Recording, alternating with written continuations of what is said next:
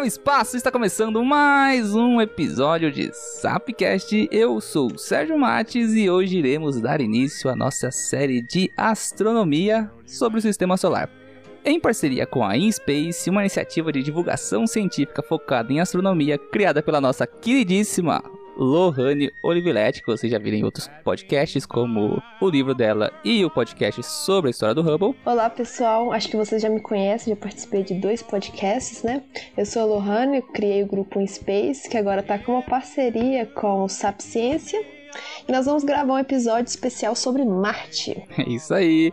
E também da InSpace teremos aqui na nossa conversa a Ana Carolina, que é estudante de engenharia aeroespacial pela UFMG. Olá pessoal, sou Ana Carolina, faço parte do Space, faço parte de mais alguns grupos de astronomia, que a gente não cansa de fazer isso. Estou no segundo período de engenharia aeroespacial. E por fim, para concluir nosso time, tirando uma folga aí da iniciativa dos Vingadores, Reinaldo Max. É, oi galera, eu também canto parabéns pra mim mesmo no meu aniversário. Spoiler! Olha o spoiler! tem, que, tem que ver o que vai acontecer, né? Enfim, com o nosso primeiro episódio dessa série fora de ordem, vamos falar do quê? Isso mesmo, vamos falar de guerra, sangue, o filhotinho de Júpiter e de Juno. Vamos falar do pontinho vermelho que é possível se observar a olho nu no céu noturno. Vamos falar de Marte. Eu quero falar uma coisa, eu não quero ser chato e cortar seu barato, mas se a pessoa entrou nesse episódio, ela já leu o título. E o título tá escrito Marte. Então, Ai, tipo. cara, mas é uma introdução do episódio. É sempre bonitinha, né? Ué, cara, só tô sendo sincero. então, depois dos recadinhos, a gente já volta aí, galera. Fica aí.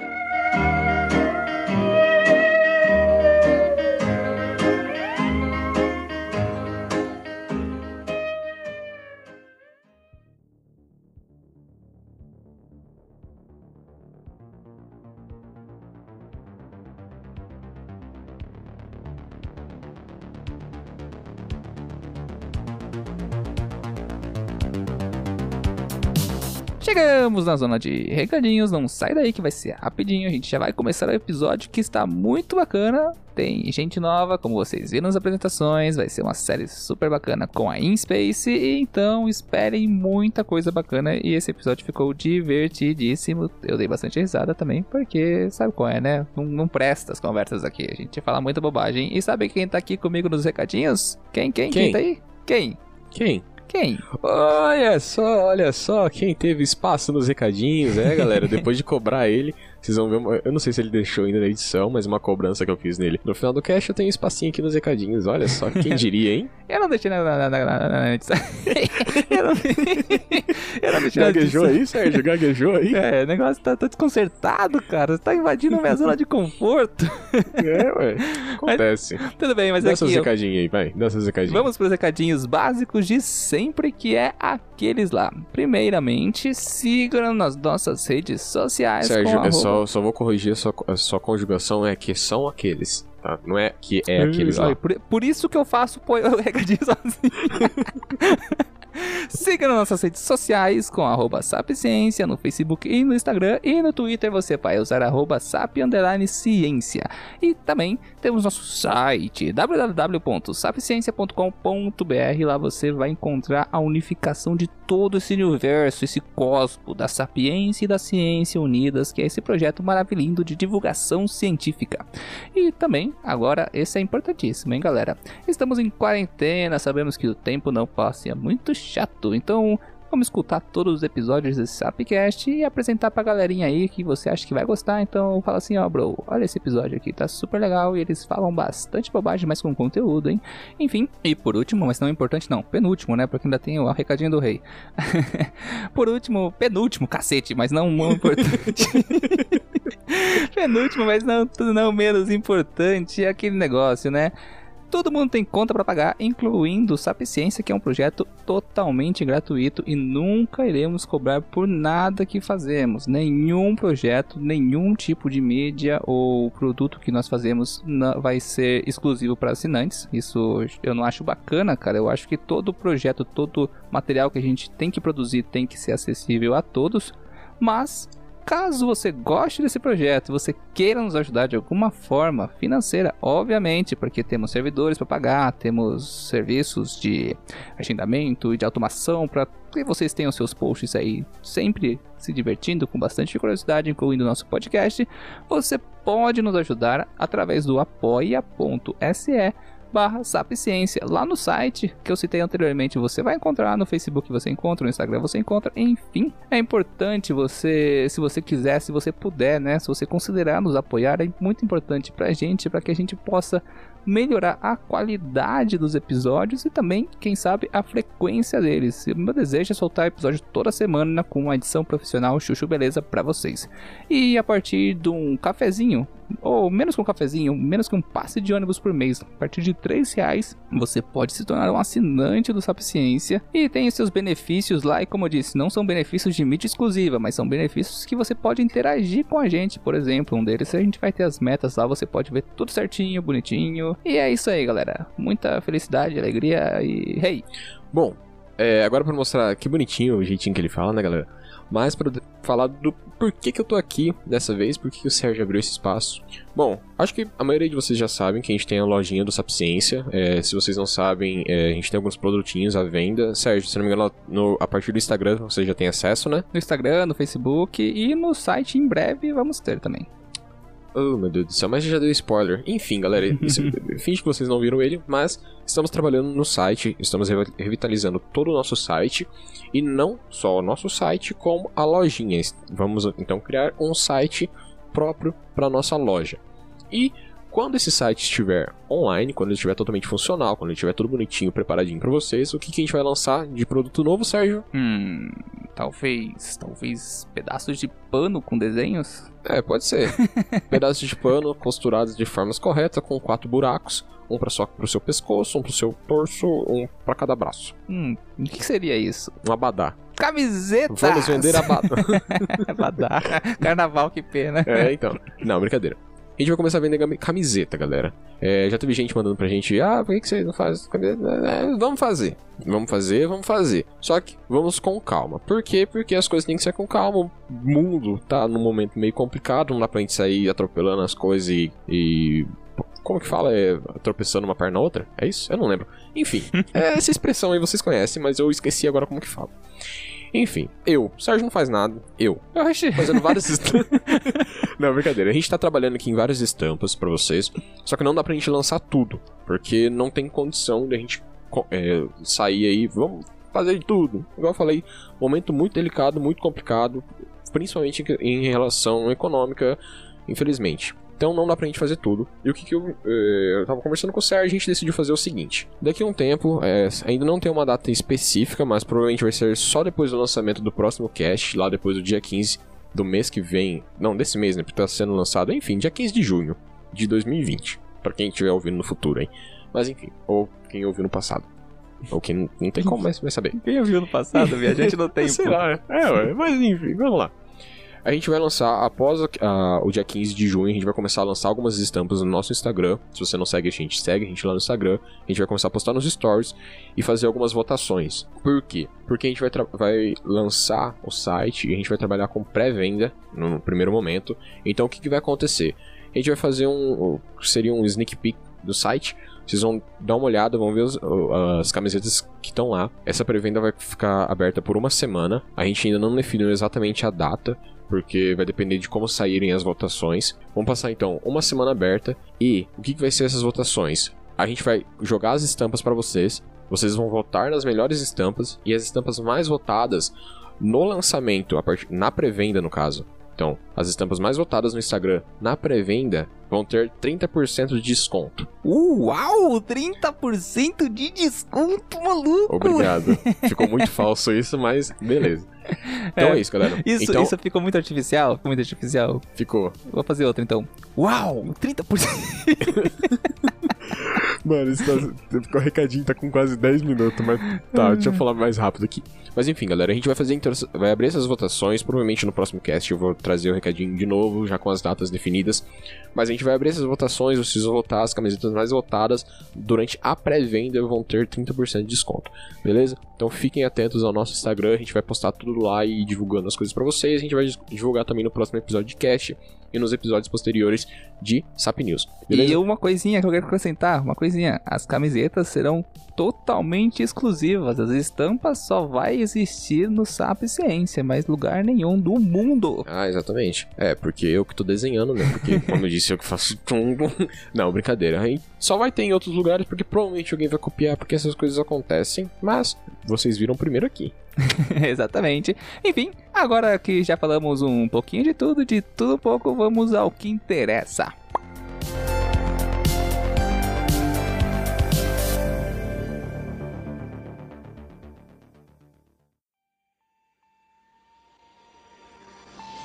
Marcianos. Por que tantas especulações e fantasias sobre marcianos e não sobre saturnianos, digamos, ou plutonianos? Porque Marte aparenta ser, à primeira vista, muito parecido com a Terra. É o planeta mais próximo cuja superfície podemos ver. Há calotas de gelo polares, nuvens brancas errantes, violentas tempestades de poeira, padrões que mudam sazonalmente e até um dia de 24 horas. É tentador pensar nele como um mundo habitado. Marte tornou-se um tipo de arena mítica, na qual projetamos nossos medos e esperanças terrestres. Os mitos mais atormentadores sobre Marte provaram-se errados. Então, alguns foram para o extremo oposto e concluíram que o planeta é de pouco interesse. Eles começaram a cantar um blues para o planeta vermelho. Mas o Marte verdadeiro é um mundo de maravilhas. Suas perspectivas futuras são muito mais intrigantes do que nossas antigas apreensões sobre ele. Em nossa época, nós esquadrinhamos as areias de Marte, estabelecemos uma presença lá e preenchemos um século de sonhos.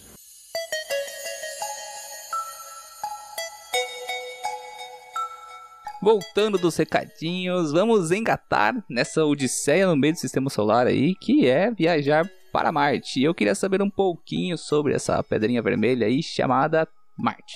Bom, então vamos fazer uma breve introdução sobre esse planeta que agora está no auge devido ao projeto Mars One. Marte foi nomeado pelos romanos em homenagem ao deus da guerra, fazendo alusão à sua cor vermelha que lembra sangue. Todo mundo que já observou Marte pode ver que ele é bem vermelho. Essa coloração da sua superfície é devido aos minerais de ferro presentes que oxidam, ou seja, viram ferrugem e deixam a superfície na cor vermelha, que é facilmente visto aqui da Terra. Um fato importante é que as missões da NASA encontraram diversas evidências de que Marte já foi quente, úmido e com atmosfera espessa há milhões de anos, há bilhões de anos. Ou seja, será que Marte já teve uma superfície mais ou menos parecida com a da Terra? É o que eles têm estudado, mas seja o que for que aconteceu, hoje ele está bem diferente, né? Sim, sim. Olha, é, tem uma observação legal para falar sobre isso. O a primeira especulação de que Marte ah, teve com seu passado água líquida, até rios, né, canais fluviais e lagos, é justamente pela sua geologia, né? Como acontece aqui na Terra quando corpos d'água é, cavam o solo, formando estruturas como cânions, como canais e todos os característicos nos seus formatos e anatomia, em Marte nós temos isso, só que não temos água. Então, como é que aquilo aconteceu? Pois é. Daí se supõe-se que o passado houve água líquida. Não, e uma outra coisa que é interessante também de comentar é que muita gente, por conta da coloração do planeta, acredita que Marte seja quente e não gelado, como Exatamente. é de verdade. e o é. planeta que é azul é quente pra cacete, né? então. As cores nos enganam plenamente. Pois é. Mas isso, isso é uma coisa que realmente você se depara muito com gente que acha que Marte é super quente por conta da coloração. Mas eu vou falar para você que o azul é mais quente que o, que o, vermelho, porque azul é a cor mais quente, né, cara? Tem a questão é. também de, de como as imagens que temos de Marte é tudo meio poeirado, assim. Aí as pessoas dão a impressão que tá tudo muito quente, mas é só, é só poeira mesmo. Eu acho que é, é fazer uma relação com os desertos aqui da Terra, né? É. Sim, sim. Só que a gente pode parar pra pensar que o Saara é gelado pra caramba de noite. É, a partir de zero. a gente tem uma visão muito humanizada do, do, do, universo, sabe? A gente acha que tudo é igual aqui e não é assim que acontece. Talvez até estereotipada. É. Falando um pouco dessas medidas de Marte, Marte apresenta 3.390 quilômetros, ou seja, ele tem aproximadamente metade do tamanho da Terra e a sua superfície apresenta quase a mesma área da superfície seca do nosso planeta, ou seja, se tirássemos todos os oceanos da Terra, teríamos mais ou menos o tamanho de Marte.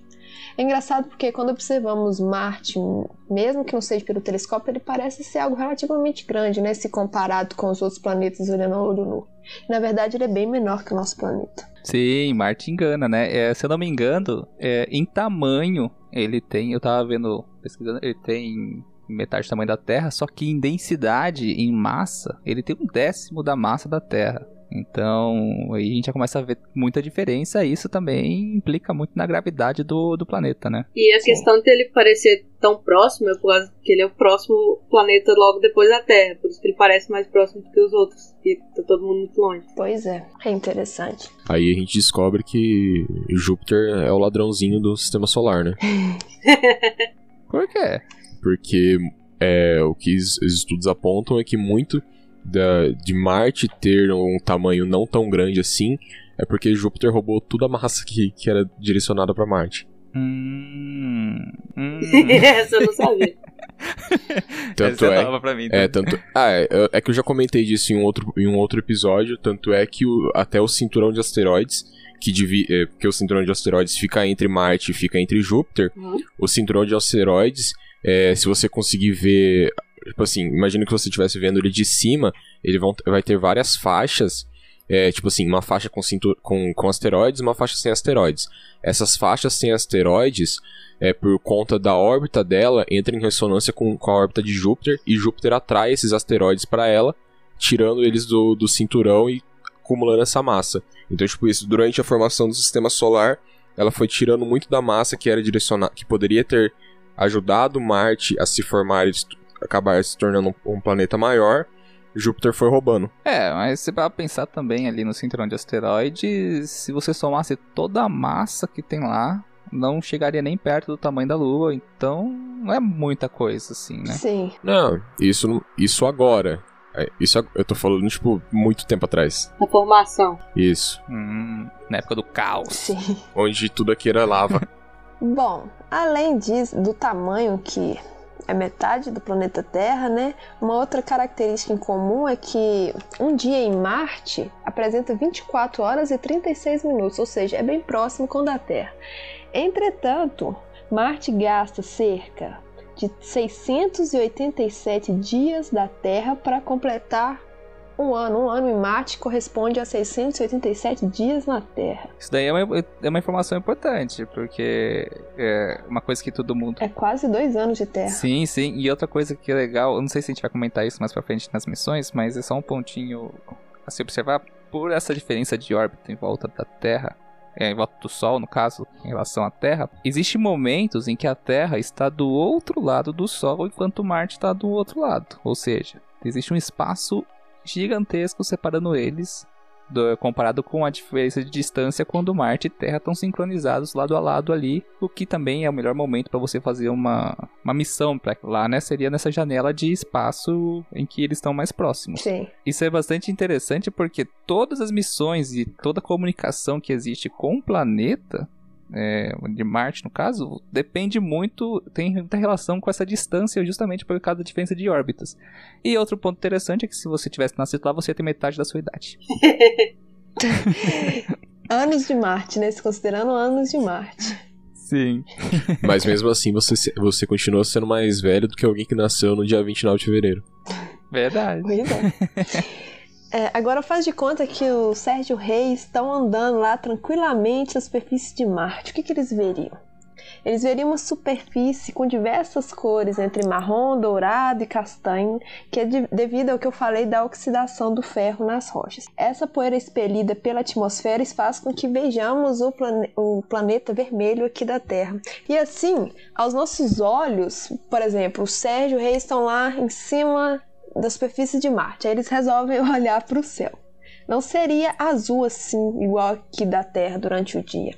eles veriam um céu totalmente nebuloso e vermelho, é, ao invés da nossa tonalidade azul. O que, vocês acham desse passeio? É, é uma coisa interessante esse negócio do, na relação do céu de Marte. É uma curiosidade bem legal, galera. Aqui na Terra, quando nós é, temos o nascer do Sol, normalmente, ou final do dia, né? O pôr do Sol, normalmente o céu fica avermelhado, laranjado e no dia fica azul. E Marte é um pouco diferente, porque lá no amanhecer e o pôr do Sol o céu fica azulado e de dia fica alaranjado. Isso tem uma diferença justamente por causa da sua atmosfera, composição predominante de dióxido de carbono, e também por causa da poeira que fica suspensa lá em, na atmosfera de Marte, que a poeira que você que nós temos lá não, não é igual a poeira que a gente imagina aqui. Ela é tão fina, tão fina que você pode semelhar ela a quase fumaça, vamos dizer assim. Fumaça basicamente não é um gás, ela é boa parte dela é feita de suspensão de partículas muito, muito, muito pequenas. E a poeira de Marte é quase uma fumaça. E aí tem um problemão gigantesco nisso. Eu fiquei pensando, é muito mais semelhante também com você colocar um pouco de farinha na sua mão e assoprar. É tipo isso.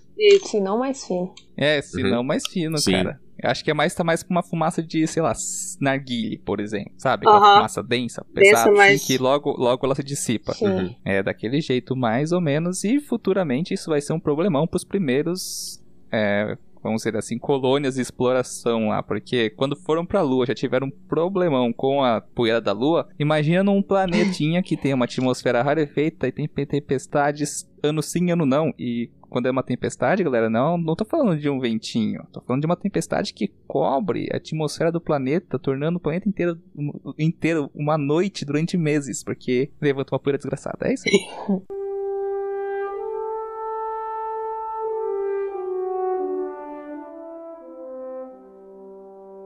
quanto à geografia do planeta. É, Marte apresenta um núcleo central feito de ferro, níquel, enxofre, manto e crosta sólida, assim como os demais é, planetas rochosos. Estudos indicam que no passado Marte apresentou vários fluviais e lagos, mas, é, mas como se sabe disso? Os cientistas chegaram nessa conclusão através de imagens de rochas e minerais encontrados em sua superfície, que só se formam na presença de água líquida, sugerindo assim que o planeta sofreu grandes inundações há cerca de 3,5 bilhões de anos, não era pouca água. Eu só queria acrescentar uma coisa aí no nosso cast anterior. A gente até conversou um pouquinho sobre teoria da conspiração. A gente citou uma que. que ah, posso falar, posso falar, homens... posso falar, posso falar, posso falar. Fala. É uma teoria das, é uma teoria que é assim. É, na verdade, a vida não começou aqui na Terra. Nós, antigamente, a gente, a gente vivia em Marte, só que acabamos destruindo o planeta. E como uma última esperança, foi mandada uma cápsula para a Terra e essa cápsula. E essa cápsula que foi mandada pra Terra foi, na verdade, era o, o asteroide que matou os dinossauros. Nossa. E dentro dessa cápsula tinha Adão e Eva. Enfim, gente, isso daí é um absurdo. Sério, sim, isso, é, isso é uma teoria que tem muita gente que defende. Aí tem, tem, uma, tem a variação dessa, dessa teoria, que é um braço da teoria que é assim.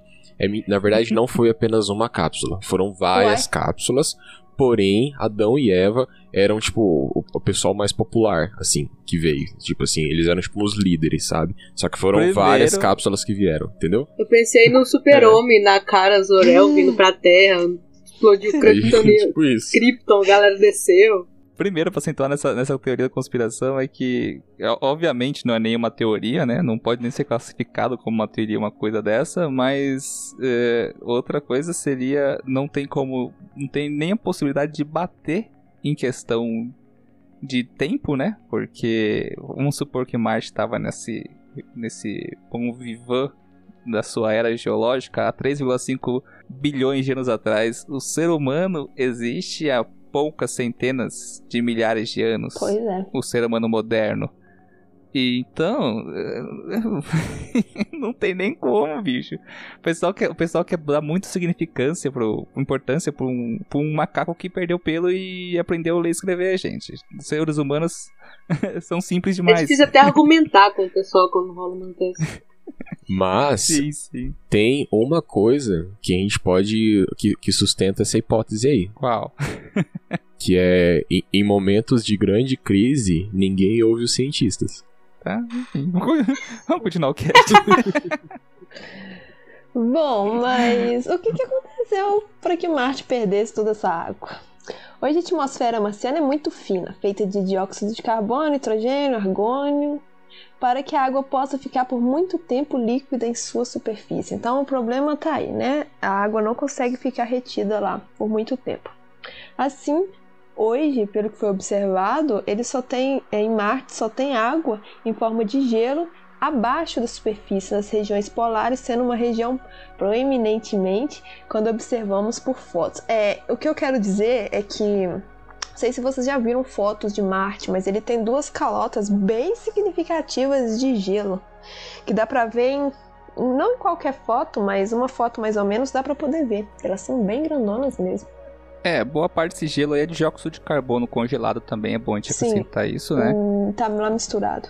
Uma parcela dele, acho que aproximadamente 40%, 30 a 40% é água, e daí o restante, a grande maioria, é o dióxido de carbono congelado. Mas tem um fato importante sobre a falta de existência de água líquida né, lá em Marte eh, em relação também à sua densidade atmosférica, porque pela baixíssima densidade atmosférica, que é a, mais ou menos um centésimo da, da, da atmosfera que temos aqui no planeta Terra, você tem uma baixa densidade, ou seja, uma pequeníssima pressão atmosférica. Ela é tão baixa que ela fica abaixo do, do limite de Armstrong. É, o limite de Armstrong ele é o ponto em que a pressão é tão baixa que a água entra em ebulição em temperatura ambiente. Ou seja, a água não tem que chegar a 100 graus para entrar em ebulição. Em 22, 25 graus ela entraria em, em ebulição. A gente sabe que as primaveras de Marte ali tem uma temperatura um pouco mais amena e o que sujeitaria a ter água líquida se tivesse alguma fonte de gelo lá nesse, nesse momento. E mesmo que se tivesse, com o momento que essa água passasse do, do, do estado sólido pro líquido, é, espontaneamente ela iria evaporar por causa do, do limite de Armstrong que, que determina que por causa dessa baixa, baixa pressão né, sobre a água, ela vai entrar em ebulição. É, é, é legal vocês verem, tem, tá, joga, joga no Google, no YouTube, se alguém quiser, tiver curiosidade, é, experimento de limite de Armstrong no YouTube, que você vai ver, eles colocam um, becker de água num, numa câmera de vácuo, o becker de água em temperatura ambiente e conforme você vai botando o vácuo lá. Botando o vácuo, Sérgio. Tira, é, Tira tirando. ar, tirando o ar, né? é, colocando aquele sistema em estado de vácuo, quase vácuo, né? É, a água vai evaporando justamente para falta de pressão e também para preencher o espaço vazio que vai sujeitando ao ambiente, né? Mas enfim. Ah, Loli, lembra que a gente conversou sobre o do podcast sobre o, sobre o Hubble? Sim. A gente falou que uma pessoa no espaço iria ferver e tudo mais? Pois é. Em Marte seria a mesma coisa. Alguém sem roupa lá ferveria na hora, mesmo estando abaixo de zero. Pois é. O Neil deGrasse, ele fez um tweet um tempo atrás. O pessoal fala qual que é o peso que você estaria em Marte ou, ou em outros planetas, e aí ele colocou assim, qual o seu peso na Terra, aí nos outros planetas eles falam, nenhum, você está morto. É. Hey, tão frágil, uai. Essa é foda. Vai ficar saindo a segunda temporada de Cosmos aí, hein?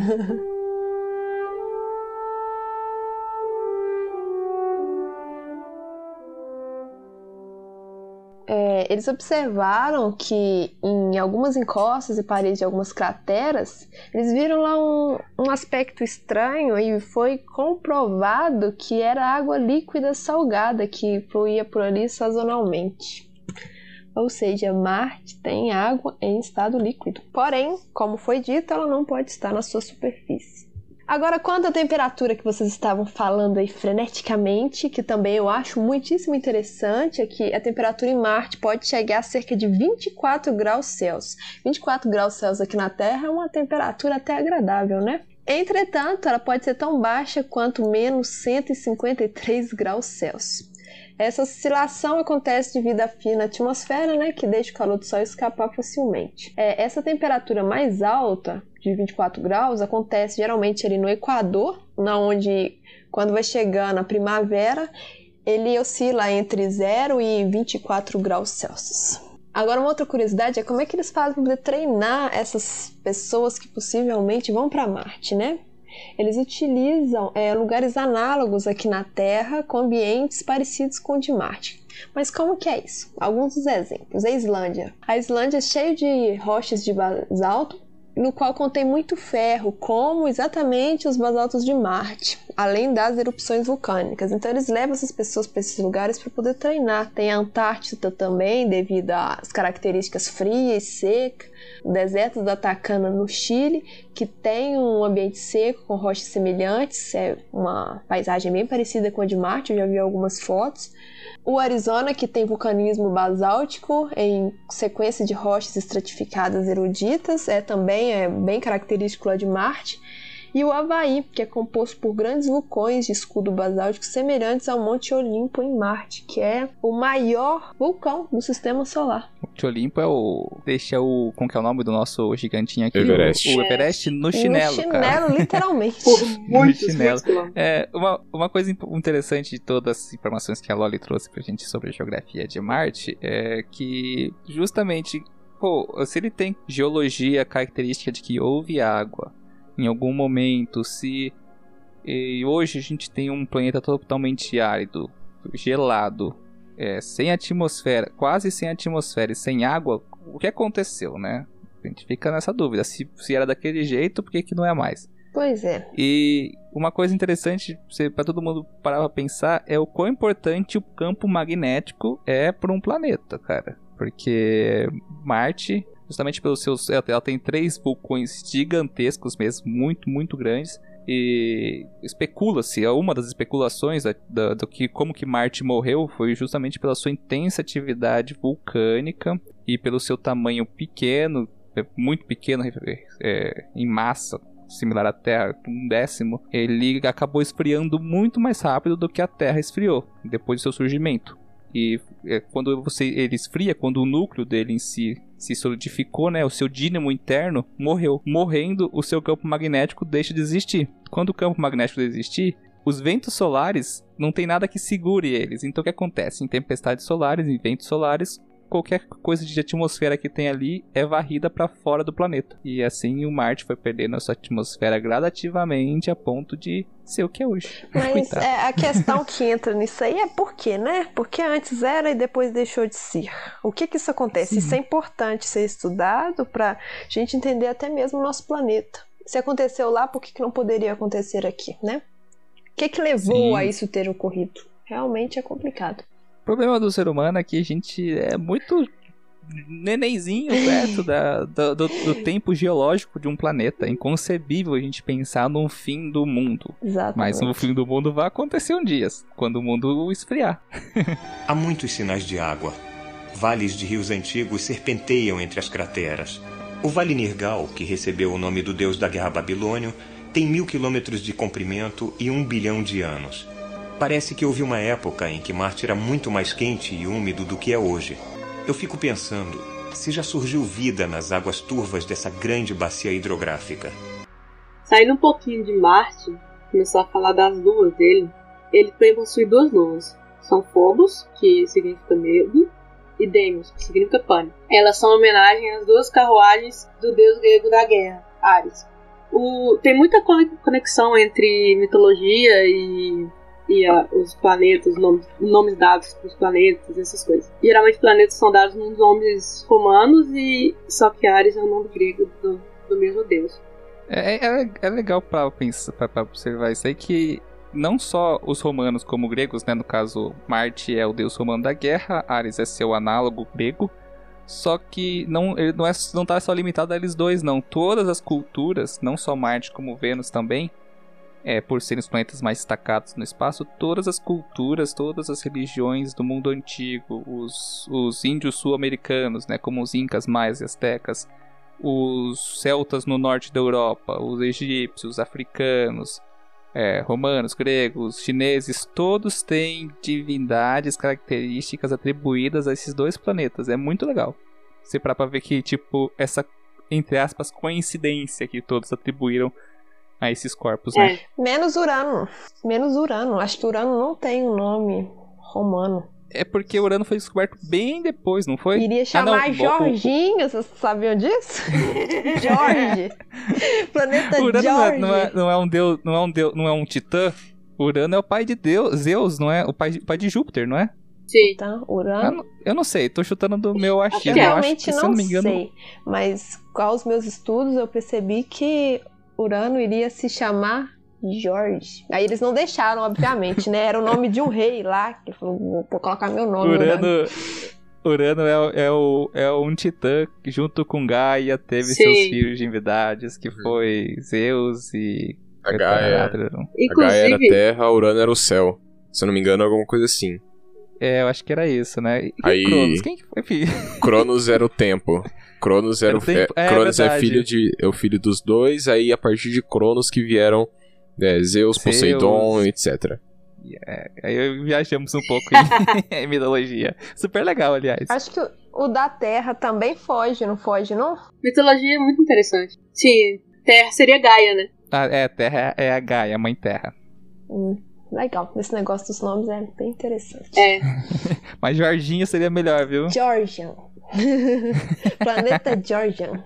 Inclusive, uma coisa que é um pouquinho fora, mas é, a missão que foi pra Júpiter, né? Eles levaram, colocaram o nome dela de Juno, que era o nome da esposa Aham. dele, e ela fica vigiando ele. Eu achei sensacional essa, essa sacada de quem colocou É o nome. porque, Sim. é porque os nomes das luas de Júpiter são os nomes dos dos amantes. amantes de Júpiter. Gente.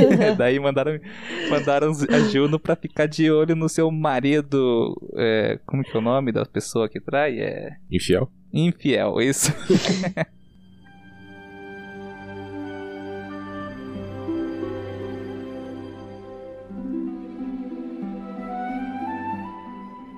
Bom, essas luas elas foram descobertas em 1877 por- pelo americano, o astrônomo americano Asaph Hall. E eles fizeram uma pesquisa e eles imaginam que elas sejam, elas fizeram, faziam parte do cinturão de asteroides que vocês comentaram inclusive, Uhum. e elas foram puxadas por Marte por causa da, da similaridade entre o material do, do cinturão e das luas. Em relação, quando a gente falamos, como falamos de lua, nós imaginamos corpos grandes o suficiente, né? Ou grandes, similares à nossa própria lua, ou as luas de Júpiter, Uhum. como Eucle é, Euclides, Ganymedes, Io. Só que a questão é que Phobos e Dei- Deimos, ela é, são duas muito, muito pequenas. A gente pode até chamar de. Elas não são chamadas de luas porque são satélites naturais, mas na verdade são pequenas, são apenas pedras grandes, né? Vamos dizer assim. Elas não têm massa nem o suficiente nem para manter o seu formato é, esférico. Elas são amorfas, né? São parece batatas, se eu falar assim, a verdade. Sim. Inclusive, Phobos, meu colega, falou que parecia um pão de queijo. Eu acho que a gente tava com muita fome na hora que a gente viu. Né? Phobos é a maior delas, das duas, e ela tem uma su- superfície que tem grandes crateras. Ela tem uma cratera de 10 quilômetros dela de diâmetro, e é muito provável que aquela cratera quase rompeu ela no meio. É uma rachadura imensa, e aí tem várias rachaduras durante, é, em volta do fogo. Ele gira por Marte, por, ele dá três voltas em torno do planeta um, por um dia só. Ele vira muito rápido, mesmo sendo pequenininho e amorfo e tal, como a gente tá falando. Mas ela dá várias voltas durante um dia. É, eu não sei se é Phobos ou é Deimos. é, Agora a gente vai me faltar essa informação aqui, mas depois quem quiser dar um Google dá. Mas eu não sei se é Phobos ou é Deimos. É, uma dessas duas ela está caindo em Marte 6 metros a cada século, se eu não me engano. Phobos. É, é bastante tempo, 6 metros a cada século. Ah, Especula-se que em aproximadamente 50 milhões de anos ela vai cair em Marte. é muito tempo, né? Mas um dia ela vai cair, vai deixar de existir. Mas outro ponto interessante é que futu- missões futuras, é, essas luas são âncoras muito importantes para as primeiras missões tripuladas para Marte e para que lá seja tipo assim o, o posto Ipiranga do rolê, entendeu? Vamos parar lá e continuar a missão de, dali, porque também não, não é muito fácil você ficar fazendo velocidade de escape, arrumando combustível para sair de um planeta no meio do nada, né? Tanto que as primeiras viagens vão ser só de ida.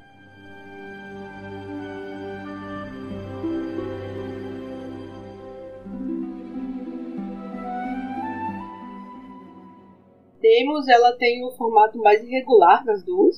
E ela tem a maior cratera dela tem 2,3 quilômetros, que é um quinto da, da, do tamanho da cratera, da maior cratera de Phobos, para ver se eu vou fazer uma comparação. Embora ela tenha bastante cratera, ela ainda tem uma, uma superfície mais uniforme, considerando a, a de Phobos. Quando ocorreu o impacto, a dessas, crater dessas crateras, a poeira e os detritos deixaram a superfície dela na Lua porque ela não tinha gravidade suficiente para manter esses detritos nela. Entretanto, a gravidade de Marte mantém esses detritos ao redor do planeta, próximo à região que essa Lua orbita. Assim, enquanto o satélite gira, é redepositado uma camada de poeira em sua superfície, encobrindo as crateras. Ah, só um ponto interessante que importante também para a gente para pensar por que, que alguns astros são circulares, né, são esféricos, quer dizer, e outros não conseguem assumir essa forma, como as luas Phobos e Deimos e N asteroides e cometas aí no perdidos vagando. Todo corpo para assumir esse formato esférico, ele tem que ter um uma densidade, né, um tamanho, uma massa suficiente para que a gravidade é, dele seja suficiente para dar esse formato para ele. No caso dessas luas, eles são tão pequenas que elas não têm nem massa é suficiente para exercer a gravidade suficiente para que esse fenômeno de se transformar numa esfera aconteça, né? Enfim, é só uma coisinha importante pra gente saber por que, que planetas e outras luas são redondas, esféricas e no caso essas daqui não são. E, enfim, antes da que a gente começar a falar das missões de Marte, eu queria deixar aberto aqui para todo mundo, alguém quer acrescentar mais alguma coisa interessante, curiosidade sobre Marte, sobre sua geologia, atmosfera, anatomia em geral? É, sabia que dá pra plantar batata em Marte usando seu próprio cocô? De novo esse cara. esse filme é, é, Eu tava esperando alguém comentar sobre esse filme. Será? Será? Eu, eu sei que existe alguns estudos é, sobre replicação, né, simulação do, de condições de solo lunar e solo marciano, em que eles esterilizam o solo, né, e eles colocam os mesmos componentes químicos que, que formam aquele solo tanto da Lua como de Marte, que tem a da Lua é bem similar da Terra, de Marte é um pouquinho mais diferente, e dentro de câmaras fechadas, muitas vezes sobre é, uma situação de pressão muito menor do que da Terra comum, eles conseguem simular é, até conseguir fazer com que certas formas de vida consigam crescer ali, como plantas, algumas algas, alguns tipos de musgos, de líquens. Que eu vou falar mais pra frente sobre isso depois das missões. Eu quero falar com todo mundo sobre terraformação de Marte.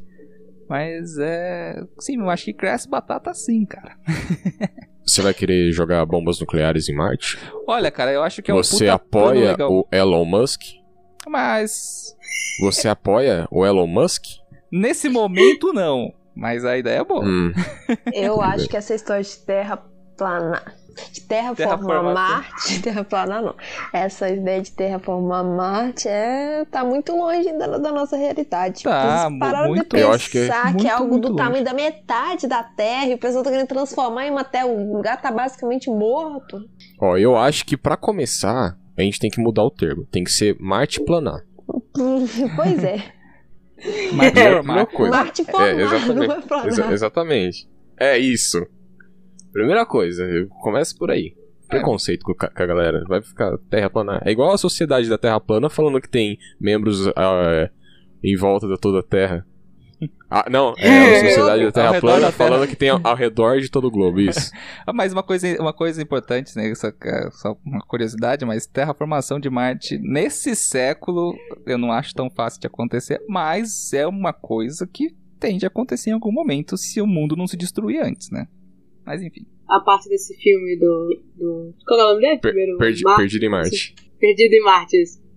É, eu tô assistindo muito na quarentena esses profissionais falando sobre coisas de filme pra ver se é real ou não. E aí eu vi o Neil deGrasse e o Chris, eu esqueci o sobrenome dele, mas ele é um astronauta. E ele falou que é muito possível, assim, tipo, na teoria, aquilo que ele faz, aquela transformação toda, e o que ele usa pra transformar a água e tudo em Marte é algo que, em tese, faz sentido. o filme não é muito tão louco assim, não. Ah. Ele, é, ele é mais próximo da realidade. do que Sim, o filme foi bem, bem fundamentado, houve bastante consultoria pra fazer aquele filme. Não há... Existe algumas liberdades artísticas ali na, naquele Qual filme. filme Pô, que vocês estão falando? Do Perdido em Marte. Perdido em Mar.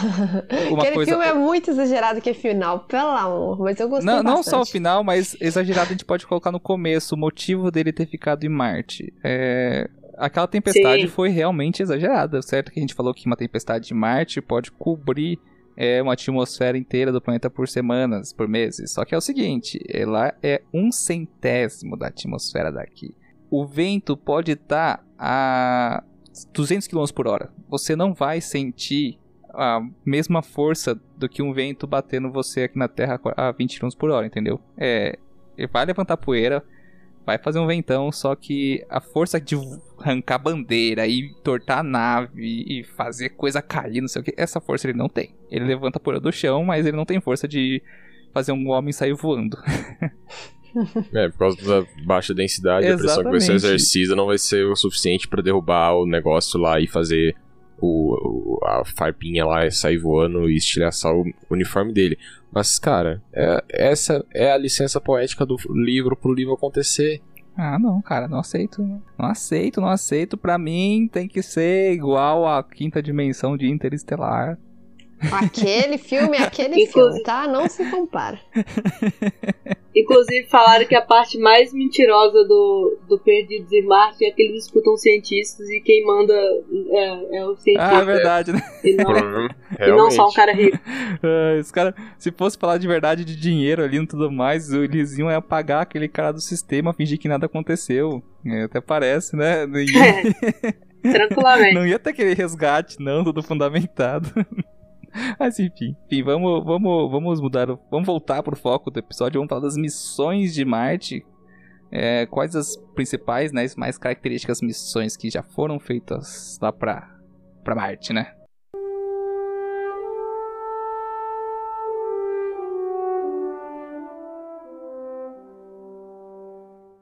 A primeira missão para Marte, que foi, na verdade, ela falhou, mas foi uma tentativa russa, que eles tentaram em 1960 mandar a missão Korab 4 e Mazrik Maznik 1. É, em russo é muito difícil falar. Mas ela, mas depois, em 64, houve a primeira aeronave, espaçonave que conseguiu passar na órbita de, de Marte, que foi a Mary F. 4. E ela, inclusive, realizou 21 imagens de Marte. E aí conseguiram observar as crateras e que a atmosfera era tênue e composta por gás carbônico. É, eu vou só, só fazer um apontamento aqui. Que se tem uma coisa que os russos não sabem fazer, é lançar coisas pra Marte. Sério, Toda ele, vez eles erram, né? Meu, eu- eu tô. Eu, tô eu, eu não lembro o número exato de missões, só que a, a porcentagem de acerto deles é horrível. É horrível. Os caras erram. É, tipo, erra no lançamento, chega em Marte e não consegue abrir os painéis solar. é, tem erro, problema no voo, problema de. é, de rota. Meu, sabe? Ô, ô Rei, se você acha que a taxa de acerto pra Marte tá, tá ruim, tá ruim em Hum. relação às missões, é, você vai Hum. ver o quão ruim é a taxa de acerto pras missões que foram feitas lá pra, pra Vênus, cara. Quando, Vênus, tipo, cara, eu ia falar disso. No nosso episódio de Vênus, vocês vão rir demais, porque, cara, eu fiz até uma tabela de tanta missão fracassada, mas uns fracassos assim mais sem nexo que aconteceu. Tipo, duas, sim. As pessoas deviam quatro aceitar. seguidas e eles não conseguiram gravar nada, simplesmente porque não conseguiam ejetar a tampa da câmera. Eu amo essa da tampa da câmera. Eu sei que é difícil, mas eles conseguiram chegar lá e caramba. A Vênus, é, um- Vênus é um desafio porque, assim, tudo que você vai mandar pra lá tem vida útil, porque a temperatura e a, Pressão. A pressão a esmagadora. pressão. Mas eu vou dizer assim, eu acho que o, o, o grande problema não é só a temperatura e a pressão, mas um dos maiores dele é a composição da atmosfera, que é composta de compostos de compostos sulfurosos como enxofre e outras é, outros análogos de moléculas coisas. análogos com enxofre. E a atmosfera em si ela é corrosiva. pra caramba para muitos materiais que compõem essas sondas. Então, se qualquer coisa que você mande para lá, se não ferver, se não espremer, vai ser corroído. Mas elas duraram até algumas horas, foi até incrível. Eles achavam que ia durar alguns minutos e durou algumas poucas horas. É até a bateria acabar, né? Até a bateria acabar, basicamente, e depois morre porque também não tem como você ter bateria solar em Vênus, porque lá não tem sol. É totalmente uma, uma tempestade eterna, mas não é episódio de Vênus, vocês têm que aguardar o próximo episódio. Cenas dos próximos capítulos. Ó, eu, eu, só, eu só falo uma coisa: se eu fosse responsável por essas missões, eu colocava um catavento em cima da, da sonda. Oh, Olha tem só. uns planos, tem uns planos. Eu vi uns, eu vi uns, uns, o pessoal fazendo, desenvolvendo projeto. Tem- a NASA faz o quê? Para economizar uma grana e desenvolver um, um mega projeto super caro, ela faz um concurso de melhores ideias entre os cientistas. E daí todo mundo bola ideias e eu, eles quando estão fazendo, acho que estão fazendo uma pra Vênus. Onde que eu vi isso? Enfim, não lembro onde foi a fonte que eu vi isso, só sei que o algumas das ideias que foram propostas lá justamente por esse motivo de falta de energia solar é colocar pequenos cataventos de energia eólica, porque o vento lá é muito forte. É forte tipo a ponto de realmente jogar Matt Demos pra muito longe e re- rebentar na porrada. Só que na parte baixa da atmosfera, assim, no, no solo, vamos dizer assim, até certa altitude, o vento ainda é razoável, ali por volta de 40 km por hora, 20.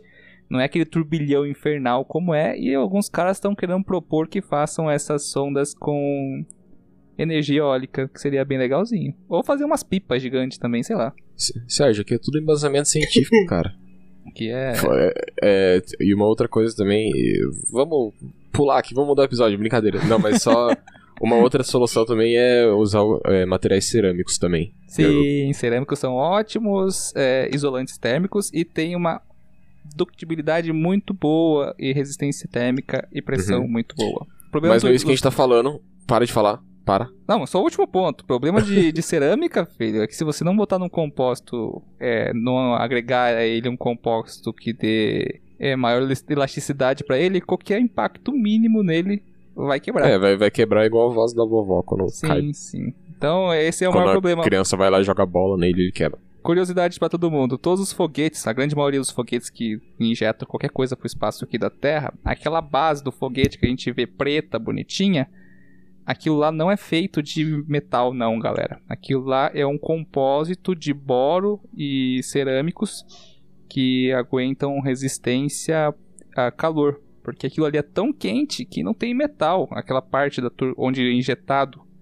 o foguete, né, o, o pulso do foguete, fica tão quente que não existe metal ou compósito de metal que segure aquela temperatura. Então a gente tem que usar cerâmicas é, com agregados a boro. É só uma curiosidade. É, não, mas vamos, falar, vamos parar de falar de Vênus, essas coisas, vamos falar das missões. Vamos falar das missões da Marte. Voltando para a missão. A NASA enviou dois outros robôs, Spirit e Opportunity. É, eles foram lançados em direção a Marte no dia 7 e no dia 10 de junho de 2003. E aí eles chegaram dia 3 e 24 de janeiro do, de 2004, respectivamente. Ou seja, são sete meses só de viagem. Isso aí é uma das complicações para viajar para Eu Marte. era criança quando eu vi isso na televisão, cara, era tão foda. Eu lembro quando eu vi no Fantástico. É, foi, foi um momento histórico, assim, pra ciência do mundo todo, né? As primeiras imagens da, da, da Opportunity. Eu tinha 8 anos. É, é engraçado dessa missão da, da Spirit da, da Opportunity. Se eu não me engano, é, durante o. A Spirit deu tudo errado. Tipo assim, deu, deu muito BO. Se eu não me engano, ela pegou uma tempestade solar durante o. o trajeto. Quando ela pousou em Marte, ela não estava funcionando. E pela primeira vez eles tiveram que fazer um reboot remoto de, um, de todo o sistema. Então eles tiveram que desligar todo o sistema da, da, da Spirit remotamente aqui da Terra. E depois religar, torcendo pra ela começar a dar sinal. Aí ela começou a dar sinal.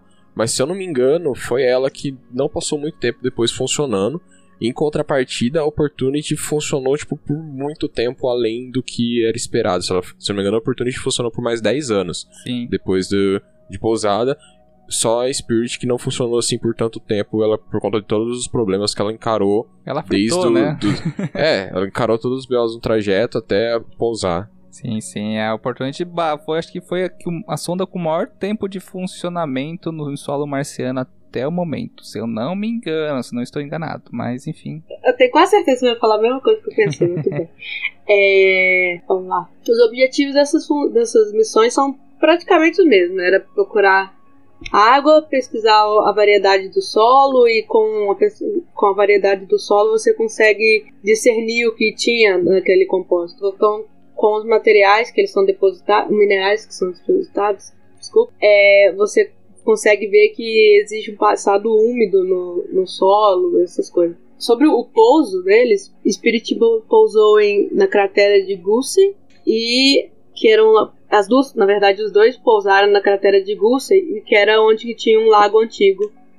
E aí lá eles começaram a fazer as pesquisas e tudo. Não tem uma. Não sei se foi, acho que foi a. Foi na Opportunity. Tem alguma das duas que. Ou não foi uma. Foi alguma sonda que foi pra Marte. Agora me falta o nome, gente. Não sei se alguém de vocês conhece essa curiosidade. Mas em que, é, por via satélite, né? Eles viram um lugar lá com manchas escuras no, no solo marciano em que a sonda estava próxima. E eles falaram assim: ali provavelmente é, é, pela, pela aparência via imagem de satélite, parece ser um lugar em que tenha algum tipo de umidade provável, especulou até provável forma de vida vegetal assim. Daí falou assim: "Ah, a gente leva a sonda pra lá ou não leva, tá? É especulação, tá, gente? Não, não- esse lugar não se sabe o que tem lá porque não levaram a sonda pra lá. Eu vi essa história, mas eu não lembro o que, que deu também não. Então, por que, que não levaram a sonda pra lá? Porque, assim, se for um corpo da água ou uma, uma, uma fossa térmica, qualquer coisa, que se tiver qualquer forma de vida mínima lá, microbiana, e a sonda for lá dar uma olhadinha, é, a sonda, querendo ou não, mesmo com toda a proteção que o, o pessoal faz, esterilizando todo esse material e tudo mais, poderia carregar o mínimo de micro-organismos que da Terra até lá. E qualquer coisinha que você. Se você contaminasse essa amostra, você poderia aniquilar uma forma de vida sem nem mesmo ser estudada, porque você contaminou o ambiente. Então eles falaram assim: opa, a sonda tá ali perto, ali é um lugar muito promissor a ser estudado, mas vamos deixar de lado para um futuro quando tiver uma tecnologia melhor, sem ser tão invasiva quanto uma sonda, a gente estude. E foi, acho que mais ou menos isso que aconteceu. Eu não me lembro ao certo, se alguém se recordar, manda no post aí. É, eu posso só fazer uma correção, Ana, fazendo só de uma, uma Ah. coisa.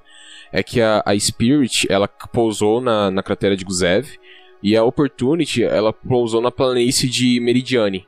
E foi na planície de Aham. Meridiane que ela viu essa, essas formações que o, que o Sérgio tava falando que podiam ser é, algum tipo de, algum, algum sinal de vida. Se eu não me engano, eles chamaram, eles, eles até apelidaram tipo de Blueberry. Ah, É, porque eles viram uma formação redonda que realmente parece É. Blueberry Mirtilo.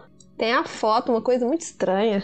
É, então, e daí eles falavam que o que eles acreditavam era porque aqui no, na, no planeta Terra, informações desse tipo eram encontradas quando em, em locais com presença de água, né? Então eles acreditavam que poderia ter a mesma origem lá em Marte. Sim, existe um protocolo até pela própria NASA e as agências espaciais é que se você tem algum é, fonte possível, fonte de que ocorra, que te- esteja ocorrendo vida, você deve tomar os protocolos corretos para que você possa estudá-la, para que não contamine a amostra principal. Você pode até tirar uma amostra e acabar perdendo ela contaminando, mas a matriz você não pode contaminar. Isso daí é um dos poréns de que vai ser muito, vai ser um problema bem difícil de contornar. É como nós vamos esterilizar o, a sonda que eles têm planos de mandar para a Europa. Eu não sei quanto tempo esse plano vai acontecer e se de fato vai acontecer essa missão.